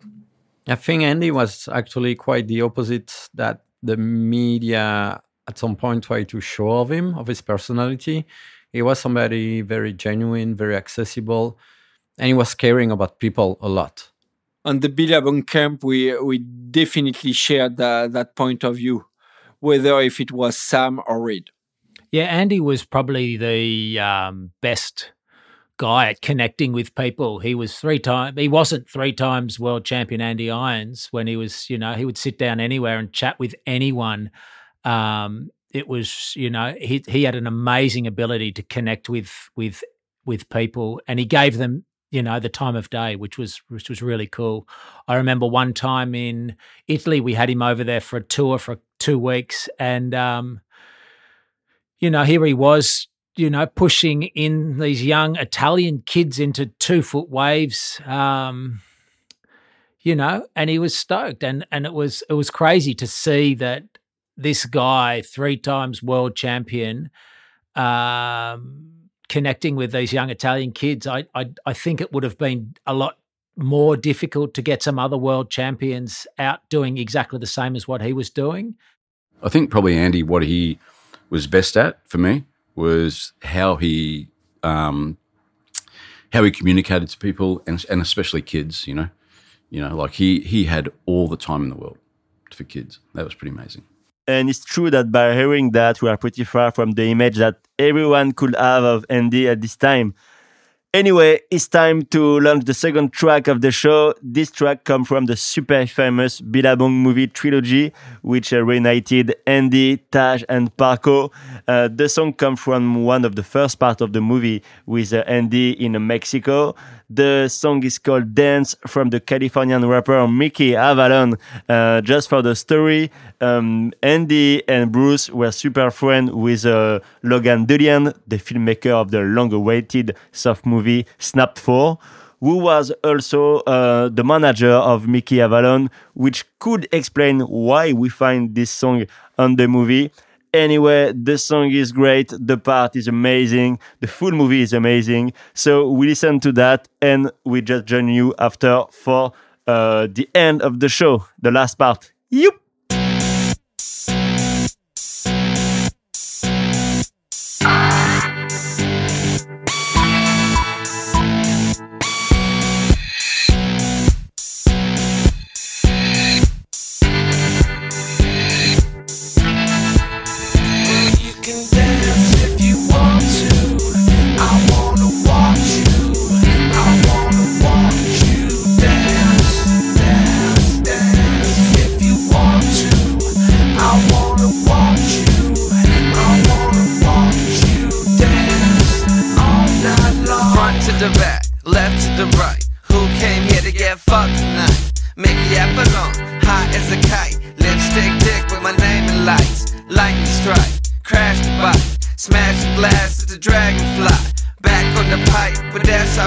'Cause your bitch in my crib, but she's sleeping tight. And so's your mom, smoking tough.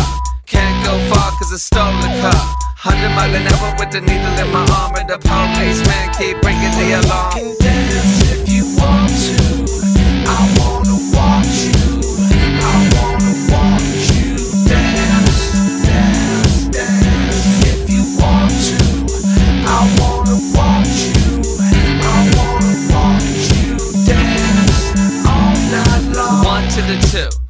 to five. Who came here to get drunk and drive? Mickey up alone at the gas, at the time, at the town, at the touch, on my motherfucking mind. Sitting in Charlotte, North Carolina on the Greyhound bus. Cali on my mind, sunshine, heroin and wine, and you wonder why your lady keep my telephone line. Ringing all the time, can't you read the sign? Long haired hippies need not apply. Hundred mile an hour with the crack in the pipe, and the police man keep flashing them lights.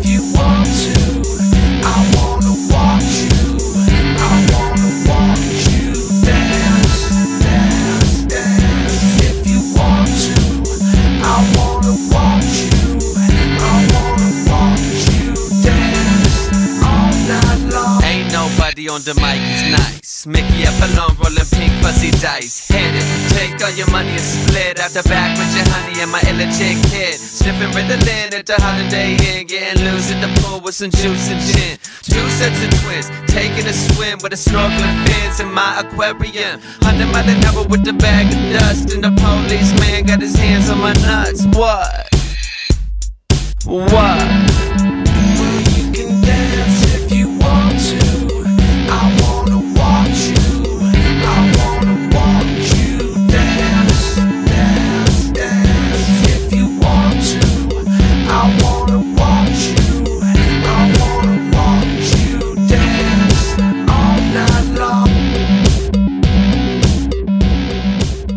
And we are back on that podcast uh, dedicated to Andy Irons and presented by Billabong. So that is uh, the song from the movie Trilogy, a great movie um, with uh, Andy Irons, Joel Parkinson, and Taj Burrow. Like amazing movie. If you haven't seen it, you have to see it. It is absolutely a must see.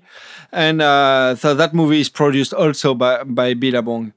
And the interesting thing uh, about that movie, it's it was filmed uh, after Andy Irons' world title, and um, it's it's a it's a period of time where Andy was uh, providing a really good surfing, but not not really dedicating himself uh, on gaining a, on winning another world title. And uh, but he had a couple of really great performance on tour that is uh, absolutely uh, absolutely historical. Uh, we can mention his performance uh, at the Barra de la Cruz uh, contest, uh, the search contest, where he was absolutely amazing. Like he did some air to floaters, some deep barrels. Like he was owning that place definitely.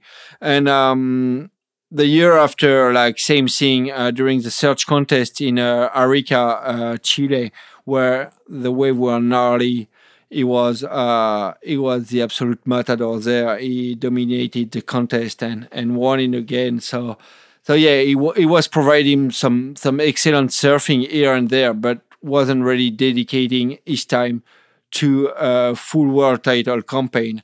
So we took the chance to have our guest uh, with us to um, to ask them what was his state of mind at, at that time, and uh, Mike Nickens uh, told us his point of view. I think he was enjoying his time. Yeah, you know, you get three titles. That's pretty stinking awesome. You know, uh, Kelly's such a unique person to want to win as much as he wants to win. You know, I think a lot of people could walk away and be like good with like three, even five. But yeah, may, that's why he's the goat. But uh, I think Andy just wanted to take a hiatus and and just stop and smell the coffee for a bit and do some traveling and, and do surf trips and you know he had his Lyndie so he's got his girl and yeah i think he wanted to just take an e-break from the craziness and it's true that uh, he looked like less motivated uh, during this, those times and uh, he had other priorities other activities we knew that uh, he partied a lot. And um, there was also all those uh, psychological problems who, who came like pretty pretty strongly. And uh, they they were they were like more important at those time. And um, a lot of people didn't understand uh, that at this time. They just did afterwards but it was pretty hard to accept for him and to handle to manage for his friends his family and and for Lyndie. And uh, our guest accepted to talk about this like touchy subject with us yeah, you know, like uh, sometimes after a heat, you know, he'd come in and he'd just, if he was pissed off, you would know about it. Everyone would know about it. He'd break a board, he'd punch a hole in something, he'd be, he'd let it out. You know, he'd be really pissed off. Um, and you could also, he also, you could. Ha- there was times when you could see that he was down. He was really, um, you know, not feeling good inside his skin, and um, and that was really tough because you knew how he was, um, and to see him down, you know, to see a friend um, that was it was really down and and hard to get motivated was tough. You'd try and get him moving, and um, you know, let's go, come on, mate, get up and let's go, and and and yeah, it was it was hard to, hard to watch when he was like that because normally he was the other way. Normally he was hundred percent the other way, where he'd be like, "Come on, let's go." He wouldn't sleep. We'd be surfing in the morning. We'd be, you know, partying at night, and um, he really had the the highs and the lows. There wasn't many times when it was in the middle. It was either hundred percent um, or zero percent. You know and those downtimes were seen by um, by the whole world tour, and uh, whether if it was surfers or the entourage. And uh, Jody uh, talked to us about that. So so did Daz. Yeah, he he became you know he was competing, but not with any drive. A lot of a lot of the drive had gone. I think that he he sort of his focus was somewhere else I mean, he went through the motions for a couple of years, and then he he was, uh, well, we know now. I mean, struggling with sort of some drug addictions and things like that, and mentally. I mean, the the film uh, "Kissed by God" uh, dealt with sort of mental issues that he grew up with. You know, and a, a lot of the they didn't come out until the film was released. Almost people didn't know, um, but I think that you know he was he was just disillusioned with the competitive surfing and was going through the motions for a while. And I, and the people that were there to look after him were actually helping him sort of procure the drugs and you know all that sort of stuff. So I, it's it was a weird time. The context on tour back then was quite different than today, um, in a way that party was part of the the circus was part of the the lifestyle. Not saying that all the surfers, pro surfers back then were partying hard, but it was yeah, it was part of the culture, and um, so maybe like everyone was paying less attention because it was just the way he has been for years, and he was more yeah, closer to music scene in in a way.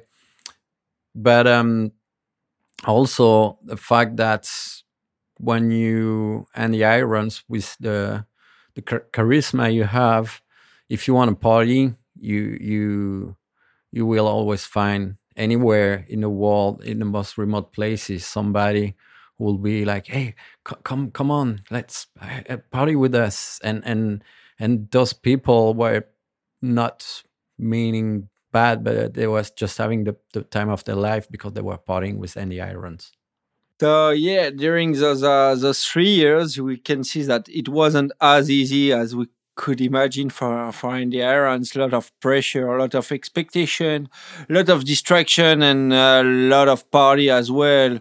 Everything mixed up with uh, with some psychological uh, problems. Uh, which make like a kind of a explosive cocktail for, for him and uh, led him to to a pretty uh, slidey slidey track. Yeah, and so in 2009, Andy left the world tour. Um, no one really knew where he was. There were a lot of rumors, like rumors about rehab, of those kind of things, but uh, nothing uh, official. Uh, at the end of 2009, there was a big interview from Surfline, uh, like big talk with Andy, and they were talking about like everything except what everyone was asking and waiting for those questions of rehab and what he has been doing for the for the previous months. So clearly there was a big big silence, big mystery about it. And then in 2010, so it was and this comeback on the world tour, and um, I've been invited to uh, to Tahiti uh, why, when I was working for the French magazine Surf Session to cover the event, the Billabong Pro Tahiti. And in those cases, this is the brand who invites the, the journalist uh, to cover the event and uh, with the possibility to do some interviews of uh, team riders. And obviously, like the one that everyone wanted at this time was Andy, and uh, I've been lucky enough to spend some time with him. And um, I did this interview with uh, Ed Temperley, who was working for MagicSeaweed.com, and uh, the interview was during the event, but before uh, his victory on it, and. Um, and uh, he clearly talked about his state of mind at this moment of his career. Let's say, let's listen what he has to say about it. I was super bored. It was the same old thing. I wasn't doing, I wasn't there for the right reasons. Yeah. I was showing up and just surfing my heats and no free surfs. Yeah. Um, before, I used to be really excited to show up to a contest. Mm-hmm. Like when I'd get there, I'd be like uh, World Series or something. Like it was like the big game, and I was excited to put the jersey on and stuff like that. And uh-huh. um, it became a repetition, and I decided I started noticing myself being there and just being uh just being discontent, not liking it, not not enjoying it at all. How long have you been bored of that before really leaving the tour? What's that? Before I left, uh, I was just it led up to it. When I started the year on the Gold Coast, I got a fifth, but I felt kind of shaky. Mm-hmm. And then went to Bells, I had quarters, I had fifth again, and um, as soon as I started doing, started not caring, I started getting worse and worse results. And by the time I got to France, I didn't even want to surf. Yeah, really. And then I went home, so I didn't even do Mundaka. I didn't do the, mm-hmm. the rest of the year. Didn't go to Brazil, and then uh, I surfed pipe just because I always like to surf pipe, no matter what. Yeah. Pipe with only three guys out is a dream. If you can surf pipe with three guys out, I always take the chance. Okay. Obviously, clinching a fourth world title was not uh, Andy's motivation anymore. It was still okay to surf and surf into some prestigious events like the Pipe Master. And yeah, surfing pipe with three other guys out is always good, especially when you're Andy Irons. But like traveling the world to uh, in the quest of another world title was not his thing anymore. He was more into enjoying his time, traveling the world, uh, taking advantage of any places, partying, but not gaining points.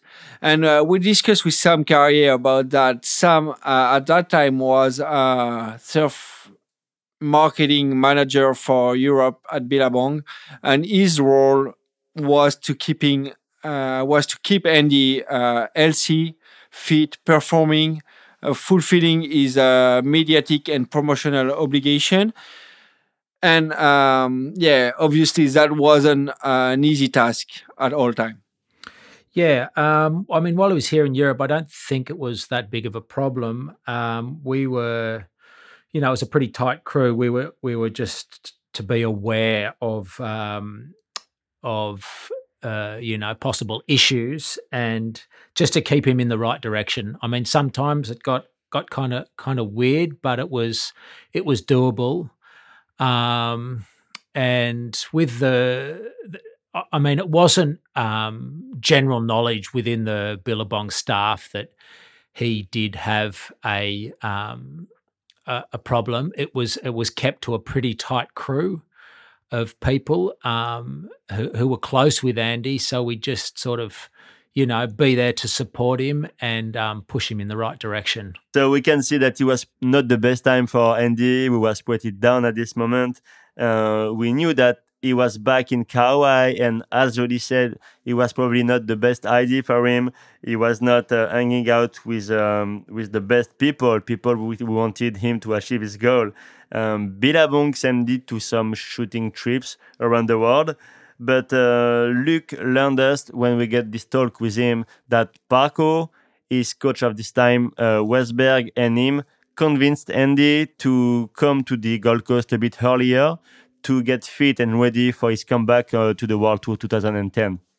It was uh, planned by Joel Parkinson to get him out of Hawaii and get him to Australia and to hang and surf and train with us. And Parko told me what his plan was, and I said, "Well, he can.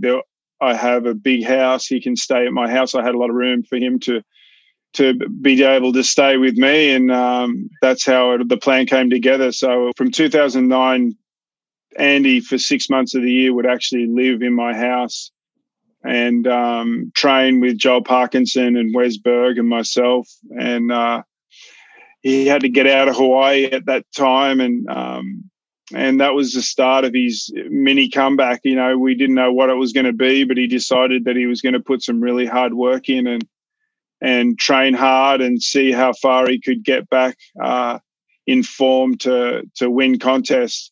And one of the questions we had to look in uh, in that context is, uh, yeah, how was that in terms of uh, discipline and uh, how he handled it, uh, being with Andy Irons at that time? Well, there was a few. I had a few rules in my house. if he, uh, you know, he wasn't allowed to, he wasn't allowed to go off the rails too much, or he, or he, or he would get kicked out. So um, we had some pretty stern rules of what could, what he could do, and what he can't, what he, what he couldn't. And uh, he abided by it. You know, we we had massive respect for each other, and um, yeah, while he was while he was living with me on the Gold Coast there at Tweed Heads, he was uh, he was in form. He was training. Um, he let uh, Wes Berg control his his physical fitness program, and um, yeah, he was he was on fire. He was training and surfing really good, which was good. He was he was really stable at that time. And uh, Joli also remember this period pretty well uh, he remembered that he didn't see Andy once uh, in 2009, but uh, that yeah, in 2010 he met him a few times on the Gold Coast with Lyndie, uh, surfing between between uh, D-Bah and Snapper. And uh, he said that Andy was fit. He got like a positive attitude, and yeah, he, he, looked way better. And that led us to the beginning of the 2010 World Tour season. Yeah, because uh, Andy in 2010 was uh, doing his big comeback after his year off. What we have to know is um, the ASP, uh, former uh, WSL at that time, like give you as a world champion, give you the opportunity to to take a break, take a year off, and come back whenever whenever you want with a wild card. So that's what happened to Slater uh, when he when he had his break, and that's what happened to uh, to Andy in 2010. So 2010, Andy was uh, coming back, was healthy, fit, uh, surfing well on the Gold Coast, but wasn't on a winning mode. Like he, he, he surfed well, but wasn't like re- focused enough to to win heats. And um, the first big success uh, arrived that same year in Tahiti uh, for the Tahiti Pro. Uh, he won the contest. He was uh, absolutely on fire. And for for the little story, uh, like the, the, the cool story is uh, Luke Egan, his host, was cont- contest director in 2010. So Luke told us the importance of uh, of this win for Andy. For him to win in Tahiti in 2010 was massive. It was it was incredible to see because uh, you know even when he won, it was like okay, this you know if he if he keeps climbing, this could be another Mark Occhilupo story. You know, retired and and um, and and and staging another comeback. I thought it was on the cards at that time. And that's interesting to listen to the different point of views of the question. Some think that um, Andy was about to do like a comeback like Occy, uh, referring to like uh, when Occy was down in the 90s and before just doing his youth comeback and winning the world title in 99. Um, others saw that it was just one big performance but Andy um, wouldn't be chasing another world title. He already won three of them, which was enough. And um, and the rivalry with Kelly was almost almost done too. So there was another lack of motivation on this side. But what did Andy think about it? What was in mindset? Well, we also asked this question directly to him during our interview with him in Teahupoo. And uh, if it doesn't make it and I don't make the tour, then that's that. I'm just gonna be, I can do the Billabong events and that's half the tour almost. So yeah, yeah. If I'm a wild card for four events, that's almost better. For me, I think the dream would be to just be a wild card. I like ratings. I like to be in the ratings. But I think uh, the more I think about it, the big picture would be actually more ideal for me to just be a wild card mm-hmm. and do four events and just train and practice and think only of these four events and come in. I think I would be more dangerous just doing those four because instead of doing ten, you have to do the whole year and you're worried about the ratings and all that kind of stuff. And yeah, my rating, like your seedings, is always different. But if you come in as a wild card, you have nothing to lose. Yeah, exactly. And I like that style. So that's what I plan to do after the tour. If I don't make the cut, I, actually I don't mind. I think it'd be good to be a wild card. Okay. And free surfing uh, all year long. And then free surf all year, and then just show up for some contest and Mhm. take guys down. And if you don't take them down, it don't matter to you. Yeah. It could be good. Okay, okay, yeah. Eventually, it'll be good. But yeah, I want to stay on tour for at least a couple more years. I think I got like two or three more years, like hard comp- uh, competition. You think another world championship? I'm not thinking about that right now. Nah, I don't really care if I do or not. I already got three of them. Yeah, three uh, three world title in the pocket, and uh, yeah, missing a bit of uh, drive to, to chase another one, and that's what uh, Sam Carrier was mentioning to us as well. And uh, an important thing that Sam mentioned to us was uh, his upcoming fatherhood at the time, and um, that was taking way more importance than any other world title. And um, also, when we talked to to Daz about that, Daz uh, remembered uh, pretty pretty accurately a, a discussion he had with him uh, in 2010 about his upcoming fatherhood. And let's listen to Daz. It was about 10 days before he passed away. We were in Portugal for the contest, and it was the final day. We had dinner at, the, at our place, and he came. And I remember, and then after that, we went to go for some drinks. And I remember that night he was so in a high spirit, so positive, and so excited about being a father. Uh, I remember him saying that. Um, it picked Axel name because of a friend we had in common, Axel Pauporté, who, who was pro snowboarder back then at Billabong as well.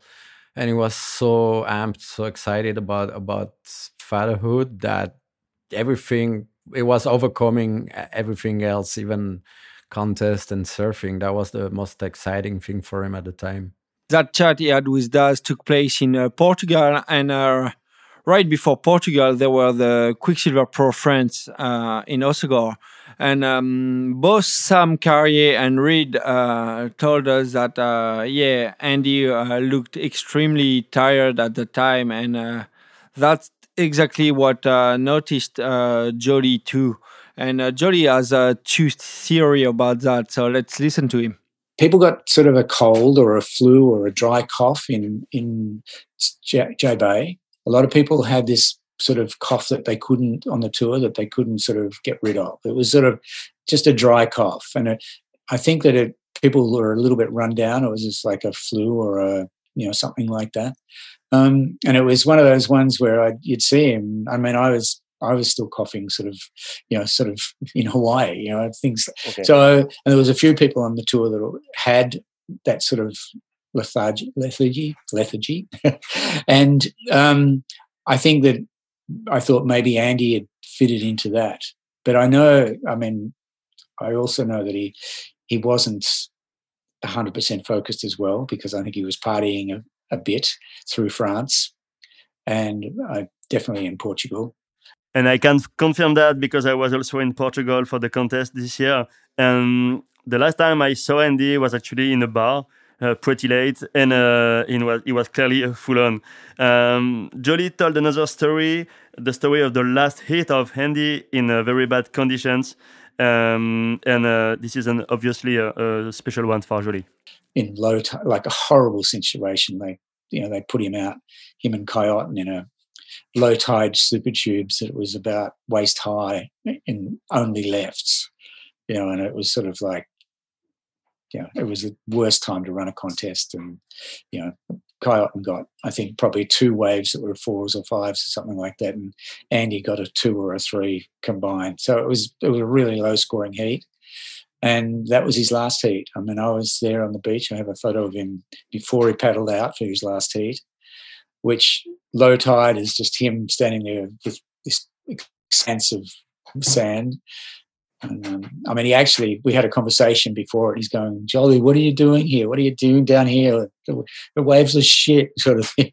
And I just going, look, if you're going in the water, I'm going to shoot you. And he's going, oh, okay, Joli, you know, like, so basically, I have a couple of photos of his um, him falling off, but the ones that are the, the the ones that are the classic shot of him getting ready for his heat is uh, like that's the stark reminder of this is the last time you pedaled out. So that's a really, um, to me, a really important shot. Uh, so I, that one's that one's another one up with the the Hawaiian flag, you know, sort of on the back of the ski. So they're the two Andy shots from that year that really stick in my mind and are really important to me. Yeah, important shot. The Portugal shot, really cool shot for a really shitty hit. But uh, yeah, that's contest, and on contest live, then you you need to move on. And uh, after that contest in in uh, Portugal, all the tour jumped in the plane direction to Puerto Rico for the Rip Curl search. What was that? Rip Curl uh, every year at that time organized kind of traveling contest, and uh, that was taking place in uh, some remote location or special location that wasn't planned in the regular schedule but yeah, that was a pretty interesting contest, and that was a really good contest for for Andy Irons, who won it twice. Uh, one in uh, in uh, Barra de la Cruz, Mexico, where he put a stellar performance, uh, absolutely destroying the wave and redefining the way to surf it. And the, the other one he won was in uh, Arica, uh, Chile, where he put on a show into some murdering waves, and it was yeah pretty impressive to see how how he handled those uh, those monsters. Um, so yeah, Puerto Rico, Andy, uh, some kind of some mystery uh, were built around Andy during that contest. Some people say it, it, it was it was here. Some doesn't know. Whatever. Yeah, no one really knows uh, how long did Andy stay in Puerto Rico. If he even went to uh, to the contest, there are plenty of uh, of uh, different and weird versions about that. But uh, three of our guests were actually there for the contest. The first one is Daz again. The second one is Joli again, and the third one is uh, Charles Dubré who is a freelance journalist. Charles was sent to to Puerto Rico by the French magazine Surf Session to cover the event. And the three of them just um, tell us uh, about the, the, backstage of the event, what the first days looked like, how they learned uh, the news of Andy's death, and what were the, the immediate reactions after that. I was in Puerto Rico um, in 2010. Um, I was there to cover Kelly's 10th title with a small production crew. Um, I ne- we never get to see Andy over there we heard rumors that he was there. We crossed people, uh, some some surfers from the Billabong team who said that they were sharing the apartment with him, but we ourselves we never get to see to see him over there. And and then he did no show for the first round, no show for round two, and then next thing we we we next time we heard about him, it was when when we heard the news. Yeah, and pretty sad news as um, Andy Iron passed away in uh, in an hotel room in Dallas while aiding his way back to to Hawaii. Um, Daz continues his story, and it is pretty frightening. For that contest, everybody was staying pretty much in the same location, so it was almost like we were kind of isolated from the outside world. And I remember exactly. I think it was a day off that day. The contest was off, and. Uh, our neighbors were some Hawaiian surfers. It was Roy Powers and probably Freddie P and a couple of other guys. And and we were at the apartment and we we heard somebody screaming and somebody crying. So I went down and we saw Roy Powers like crying big time. And we're asking what, what what's going on, and and they say Andy's dead, Andy's dead, and we're like whoa, and then we couldn't believe it. So next thing you do is try to get more information or google it or call some people just hoping that somebody will tell you that it's not true actually. But it wasn't. And and and this at that time was such a violent thing for the old surf community there. I remember I, there was this sort of snowball effect to the old um, world tour community. So you were crossing somebody, and pretty much everybody was just crying and crying and crying, and um, yeah, it was it was really shocking and violent. Yeah, uh, heavy story that Daz remembers pretty well. And this is clearly those kind of moments when you remember precisely where you were when you learned it, like the, you know, for 9 11, for example. Uh, Remy, do you remember where you were when you it? Yeah, for sure.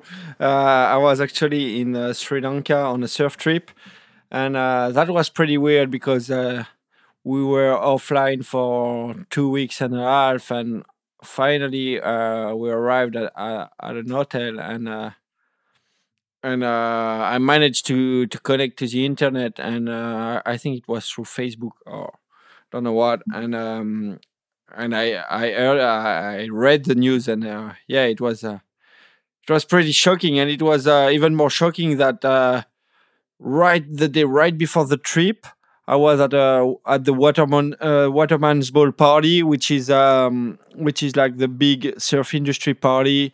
Uh, and Andy Irons was there with uh, Sam Carrier and uh, Reed Pinder, and he was looking like pretty happy and healthy and uh, yeah, it was looking really good. So, so when I heard the news, I, I couldn't I couldn't believe it. It was uh yeah it at, at the, the beginning I thought it was false because one for one I saw him like pretty healthy and and secondly uh, I thought like yeah, that guy was invincible. And uh, what about you, Roman? Um, well, I was in Biarritz at night. I was remember I was on Twitter and we were just talking uh, about Chris Cote and doing the show uh, with the, his group to Kut U Up. And I saw a Twitter message from Chris Cote saying something like the, I can't I hope that what I'm reading is not true. And I don't know why I just uh, I started thinking that there was something weird about what he was saying. And minute after minute I saw more and more message saying the same thing actually and I start seeing that something happened to Andy, and um, and after 10 minutes, everyone on Twitter was just talking about that. And uh, at that time, I was running the the website surfsession.com, so the website of the the surf magazine Surf Session. So I had to do something uh, of this news, and um, was it was super hard because it was super emotional. You know that the guy that I met a few weeks before was dead was wow was super heavy. The fact that my favorite surfer too died was like something super hard to handle. And at the same time, I, I have to say that as a journalist, it was a bit of exciting too, you know, something special like that, which was happening, which was happening, sorry. So we had to do something on the website about it, but we didn't have any news, only rumors or just few facts. So I did a very, very short article that I published super late, something like maybe 11, even 30 and um, and that was it. And the day after, when I woke up, I saw that the um, this article was like the most popular article on the website, but by far, like get like four or five times, you know, the the, um, the best audience of the best article before that. So it was like mind blowing that everyone was talking about that.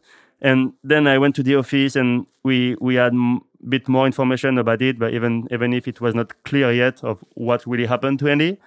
And I remember that we called a lot of French pro surfers to have like a the, the story about him, the souvenir of Andy, those kind of things. But like everyone was still in disbelief about like what was what just happened. Yeah, that was absolutely uh, shocking and uh, and very violent, and uh, that was for us, and that was even more shocking for for his relatives. Um, Micah Nickens and uh, Sam Carrier who are who were friends with uh, with uh, Andy um, told us their their moment, like the, the moment they, they heard about the news. Yeah, that was that was tough. Um, I remember I was in the car with Wade Goodall. He was here in France, um, and Reed had called. Reed called. Um, he was on a trip with Derek O'Neill who was a head of Billabong Global at the time, and Rob Vaughan, the, the surfboard shaper here, and and um, yeah, Reed called and and and told us, and it was like, you know, it was like a slap in the face. It was it was a pretty fucked up day when we found out. It was crazy. Everyone, I were coming in from towing, and Yuri Soledad got to the got to the ramp before I did, and he's running out and he's screaming to me, telling me my the engine was a little too loud, so I had to like stop. I'm like, what? And then he told me, and yeah. So, yeah, it was heavy. It was heartbreaking. I just immediately thought about Lyndie with that, you know, with the Axel on her belly, and it's like, holy shit, that just happened. So yeah. And meanwhile, in Puerto Rico, there was still a lot of rumor about it, but uh, the ASP quickly organized a press conference in the main hotel, and they uh, they invited uh, all the journalists who were there. And Charles Dubré was part of this pool of journalists and uh, has been invited too. And uh, he tells us what they said at this press conference. Les journalistes ont été réunis. There was a jo journalist meeting uh, organized by Brodie Carr, if I remember, the, the ASP director. And he announced officially that, that Andy was dead. And for everyone, it was a big shock. Et, euh, et puis du coup, bah, il a annoncé que la compète était suspendue. Et and then he, he announced that the contest was on hold. And the day after, there was a ceremony, a paddle out in memory of Andy. En son, en son honneur, quoi. Je crois que non, il n'a pas voulu. I think he, he, didn't want to go further uh, about the, Andy's death. Vraiment très flou quand même. Euh, euh, à ce moment-là, on savait que the only thing we, we knew at this moment is that Andy Irons uh, took back a plane to, to, to Hawaii. pour, pour se soigner. For, for a treatment. Et donc, enfin, l'info qu'on avait, je crois. The, the, the information was uh, he, he, had a dengue fever. Voilà, il avait, été, il avait contracté ça et que voilà, il avait préféré rentrer. and he preferred go back uh, at, at home for treatment.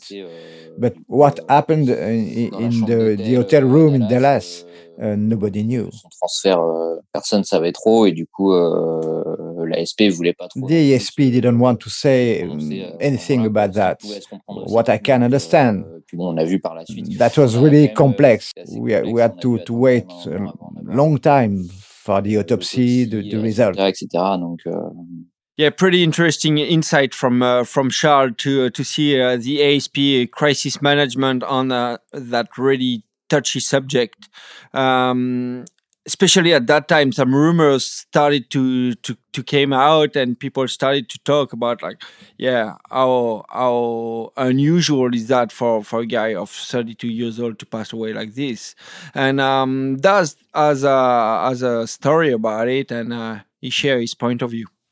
Yeah, it has been straight after this happened. There's been some remorse about different possible way that, that happened, but um, um, within the, within the the surf community, we, we heard things quite quickly. That that, for example, he he had a stopover in Miami where he called uh, a guy we knew that he wanted to go out and, and party that he came to Puerto Rico, but he didn't leave his room. So yeah, there was some scenario more, let's say, possible than than others.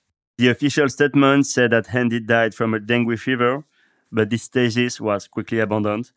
And a few weeks or a few months later, the post-mortem examination, the autopsy, revealed that the death was caused by the mix of drugs and medication that caused the heart attack yeah, whatever the the reasons, uh, the surf community is in shock.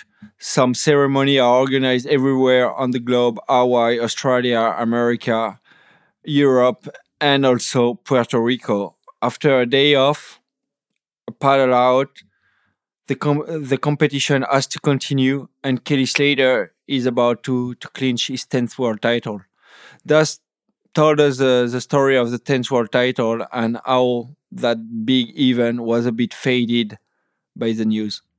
The surf community, at least the World Tour community, after this happened, everybody got really together and and was very supportive of it of each other's and uh, that made me realize that back then that um, surf tour community community was probably smaller than today and and everybody was really taking care of each other. There was no boundaries between the surfers the staff the media.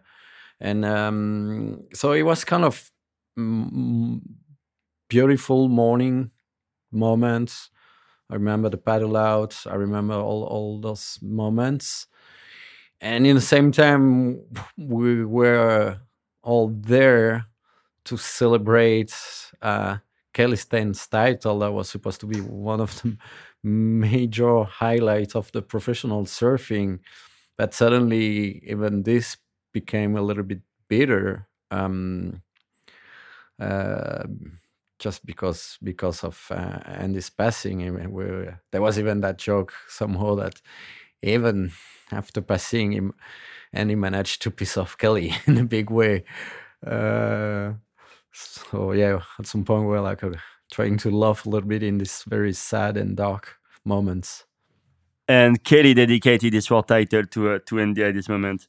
Uh, so obviously there was a lot of emotion at this moment, and everyone was giving tribute to Andy by like some videos in the media, by some messages uh, here and there. But clearly, the pinnacle of this tribute was the, the, the paddle out in Kauai, where hundreds of people, friends, family, and people from all over the world uh, were reunited um, around this boat where Lyndie, pregnant, Bruce uh, and his brother and his parents uh, were, were there and for last tribute to uh, to the king, actually, uh, as uh, Micah said. Yeah, it was it was the king of Hawaii, but he was mainly the king of surfing. And uh, even if the king is dead, his surfing uh, remains, and uh, he's still alive. And um, yeah, his surfing is way alive because if you look at the way he was uh, he was surfing like the performance he produces uh, he produced on waves. And uh, like the commitment he, he had was absolutely absolutely uh, mind blowing uh, that was yeah that was amazing surfing for that time. And i think it it's it's still relevant today. Yeah and we talked uh, earlier in the show that this part that italo reproduced few weeks ago, like the, the campaign part of Andy. And, you know, this part was made like 15 years ago, so that clearly shows how actual was or still is a handy surfing. Yeah, definitely. That part is for sure a must see. Like any any of Andy Iron's part, but that part for me is really significant because uh, he was uh, he was surfing amazingly and uh, the thing is, uh, Katie also had a uh, part in that movie, and both of them were surfing the same wave in their part, which were which was a hideaway in the Mentawais, and you could really compare the surfing of the two the two rivals, and uh, and to me, like that's that's my my opinion, and that's really personal, but I I really see in that in that video part the um, the symbol of uh, Andy being way stronger over over Kelly Slater because like they surf the same wave, same maneuver at the same spot of the wave, but Andy provided way more intensity, way more commitment, way more energy in his tricks than than Kelly, and uh, and he, and Kelly was outperformed from far, and uh, he was looking a bit a bit weak compared to Andy, but that's my opinion. Oh, and by claiming that, you're gonna receive some heavy reactions from Tim Kelly. Yeah, I'm waiting for them. No worries, and I totally assume my uh, my tales. And so, yeah, we said that uh, Andy was the king, but um, in heavy conditions too. But not not only barreling waves, uh, it was also like doing turns in super critical sections, uh, like for example in Cloudbreak, and with boards way bigger than what the guy I, I riding right now. And that style and that commitment in the surfing uh, is still mind blowing for the surfers and even from the current um, surfers of the world tour. Yeah, exactly. As Micah was saying during our interviews, that there's plenty of kids that hasn't been alive when Andy was uh, peaking, and uh, and they still know everything about him. They are still watching some some video parts of him, like they they are still getting inspired by by surfing and uh, by the way he approach waves. And uh, when we were talking about boards, uh, th- there has been that uh, that funny thing like by a magazine like I, I can't remember which one was that but they, they sent some some actual pro surfers on on a boat trip with some Andy Irons boards. Oh yeah, it was Stab Magazine, yeah. Yeah, probably. And there was like uh, Dane Reynolds and uh, Kolohe Andino on that trip. Yeah, right. And uh, yeah, uh, I think Dane was surfing on a on a Mayhem uh, shape for Andy Irons, and he crashed it like yeah, whatever. And we obviously asked to our guests what they thought about it. They had plenty of time to observe the best surfers, including Andy, and here is what they had to say about him. At his peak, he was the best backhand tube rider in the world. Like there was nobody nobody like him at that stage on the tour. I remember on my very first trip to Hawaii in '99, assisting to some free surf session with Andy in the water and uh, there's one in particular that I remember. I think it was one of the first time I went to Haleiwa, and it was pretty hostile. Haleiwa, very stormy weather, probably solid ten foot, very gnarly. Um, only a few guys out, like Sunny, Andy, Bruce, and a couple of other Hawaiians, and and the surf that Andy delivered that day was so impressive by the commitment on the turns barrels and the flow that you put that in video today still make the cut. He was ahead of his time. He'd be doing full rotations into the flats you know? It was just the progression then versus what it is now obviously it always continues to progress. Um, but andy was already ahead of the game like whether it was in big psycho barrels or launching huge air landing floater come you know i mean he did it all. Like he and then groveling in knee high waves. But I think like what with what John and them are doing, Andy was of course he could have done it like without a doubt. Yeah, I think uh, that what he he encompasses that that gnarly wave in Tahiti is perfect. That one that he sort of dropped out of the sky. Um, his attitude, that one hundred and ten percent go go go. Um, still inspires today. Um, you know, it's it's all or nothing. It's 110 percent. That's um, I think that's what um, is going to be remembered about him. It just just Andy's go for go for it attitude. It didn't matter if the, if a wave was two foot or twelve foot. He wanted to surf the wave exactly the same. And once it got six foot plus, and Andy Irons would still ride a wave as if it was two to three foot, the impact that had was just phenomenal, and it's it's uh, it's standing the test of time, and I think it will for a long time too.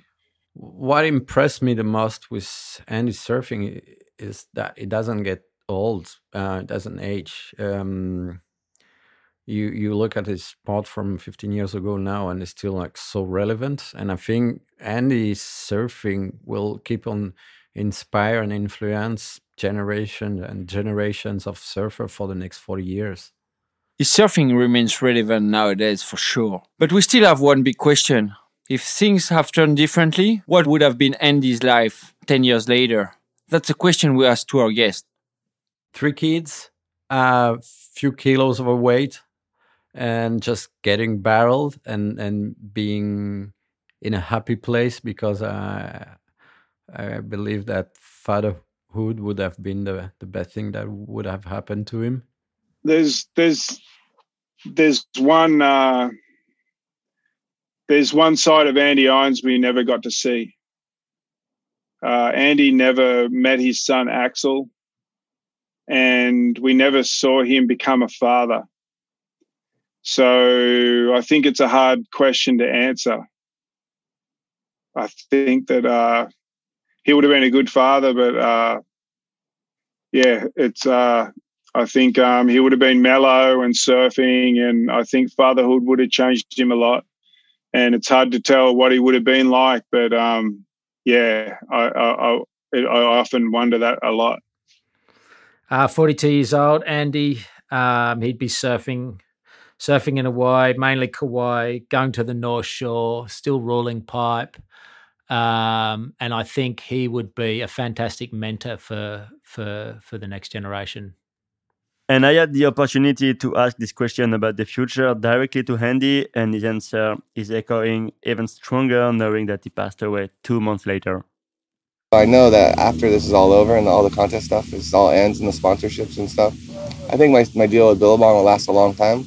Mm-hmm. I think we have a good enough relationship where they want me to do stuff into my 40s and hopefully 50s, you know, like Tom Carroll or something. Yeah, yeah become and, like an uh. Yeah, and that's, that's the dream right there, is just to be able to be a part of a company that's cool and as big as Billabong and uh, be able to represent them in the best way I can and be able to surf at the same time.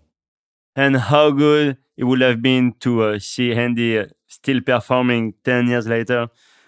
Anyway, uh, listening to what our guests said about him, like for more than one hour now, uh, we clearly understand that they consider him like as an icon, uh, a pop star, and even a rock star.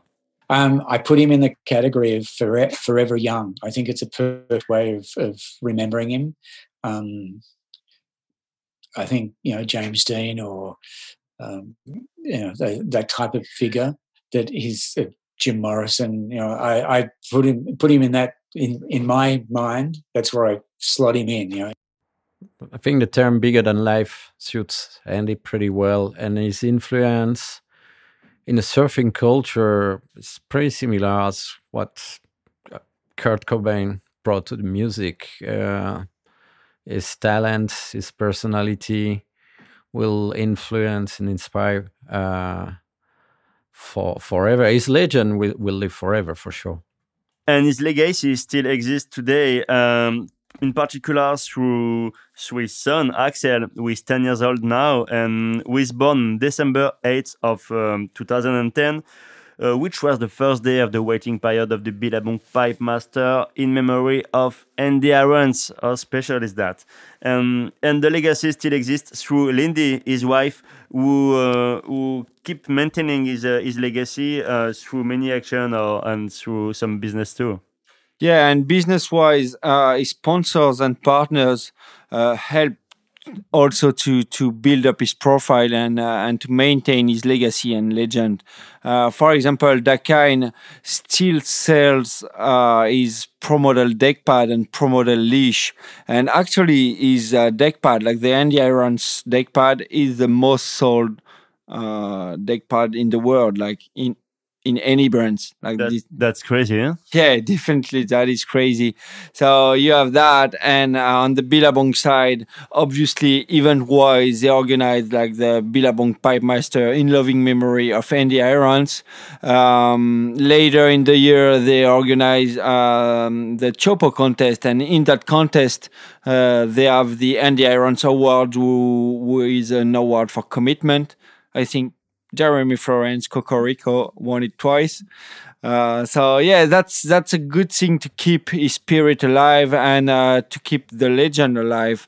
So yeah, pretty pretty stoked about how they handle it, and most obviously like in the in the product, most of the most of the the profit are are dedicated dedicated to Axel and uh, are are going directly on a bank account for Axel Irons. Yeah, and Billabong, as you said, just did many collaboration uh, uh, with Handy when he was alive, but they are keep doing it now. And for example, last year they did a new collaboration between uh, Metallica and AI. Uh, it was called like Metallica and AI Forever. And this year they just released a new collection um, about Handy. And um, so, as you said, some of the, of the profit goes to uh, to uh, Axel and and Lyndie, but some of the profit also go to the Andy Irons Foundation, uh, which help people suffering from psychological problems. How cool is that? And um, when you talk about legacy, we also talk about like movie parts, video parts, and Andy a bunch, and this is absolutely some must must watch. Uh, there's plenty of them. Uh, some as their favorites. Roman, what what are your favorites? Uh, uh, I would say that my favorite part of Andy is uh, probably uh, momentum after the influence uh, part. Don't watch that many movies or that many parts quite often, but I would say that Andy's part is pretty crazy, and also like the the hidden part, you know, the bonus part of Andy is still mind mind blowing. Number two, campaign. You know, we talk about it. That's our so it's clearly one of the best section ever of Andy. And um, number three, uh, actually, to prepare this show, uh, I I watched again Trilogy and um, Blue Horizon. I didn't really watch them before, didn't really focus on it, and I have to say that they're pretty crazy, especially uh, this part of of Andy in Mexico in trilogy. And talking about Mexico, I'd like to uh, to add a fourth one if I can. And uh, yes, would, you can. I would say like the Rip Curl Pro Search Mexico. Um, yeah, still still crazy too. Uh, you? Yeah, uh, you mentioned some some good ones, so I'm gonna try to not copy you. So I'm gonna go way back in the 90s, and uh, there is one that I used to really like is uh is a full movie. It's uh, Raw Irons. It, it was um, a biopic movie on the on the two brothers, uh, Bruce and Andy. Andy was still in uh, with a More Core Division at that time, and still a, a, youngster, but he was absolutely killing it. And uh, I remember to be really psyched on that one. Uh, other other one from the 90s that I used to really like, and actually that that the first time I saw a grab rail reverse, it was uh it was like tri- triple C from Bill Ballard, and he had some amazing parties that in there and like throwing some big laybacks and big hacks, pretty impressive. And sorry, but I I will still copy you with uh, campaign one one and two. That's that okay. I, yeah, that I really like and. Uh, yeah, it, it's a good one. And that's funny to think that you know you just said that uh, they have a common movie with Bruce, uh, um, like uh, Irons, uh, Raw Irons, sorry. They also have like a big part in in a whole movie called Ahead, the movie. But when you think about it, Andy never has his proper uh, movie. I mean, Kelly had some some movies for him. Taj had two or three movies. Uh, Mick Fanning had two or three movies. Parko also has his own movie, but not Andy. So that doesn't mean that we don't have anything to watch about him, but it was just like an interesting fact about uh, about him and his career. Yeah, yeah, that, that's right. That's pretty accurate, and uh, but that's the way it is. We, we will have to to live with it like that. yeah, sure. and I, I, think that's a wrap for for for the for the show, and um, that was really cool. Uh, that show wouldn't have been possible with the help of our guest. Uh, so special thanks to all of our guests, Peter Joli Wilson, Luke Egan, Sam Carrier, Reed Pinder, Mike Anikens, Nicolas Dazé, Roland Calodi from The Rock Food, and Charles Dubray. You uh, special thanks to, to Chris Cote from Kut U Up and uh, Mickey Avalon who gave us the authorization to play their songs in the show and especially when they knew uh, what this show was about. And all the links of uh, what we are, what we talked about, especially the videos, uh, will be in the description of the episode. This episode will be available in iTunes, Spotify, and SoundCloud. And we'll be back pretty soon in French. It will be way better and way easier for me. And um, and for once this is Andy. We will have this last word of the show. Surfing is my life 100% i live and breathe surfing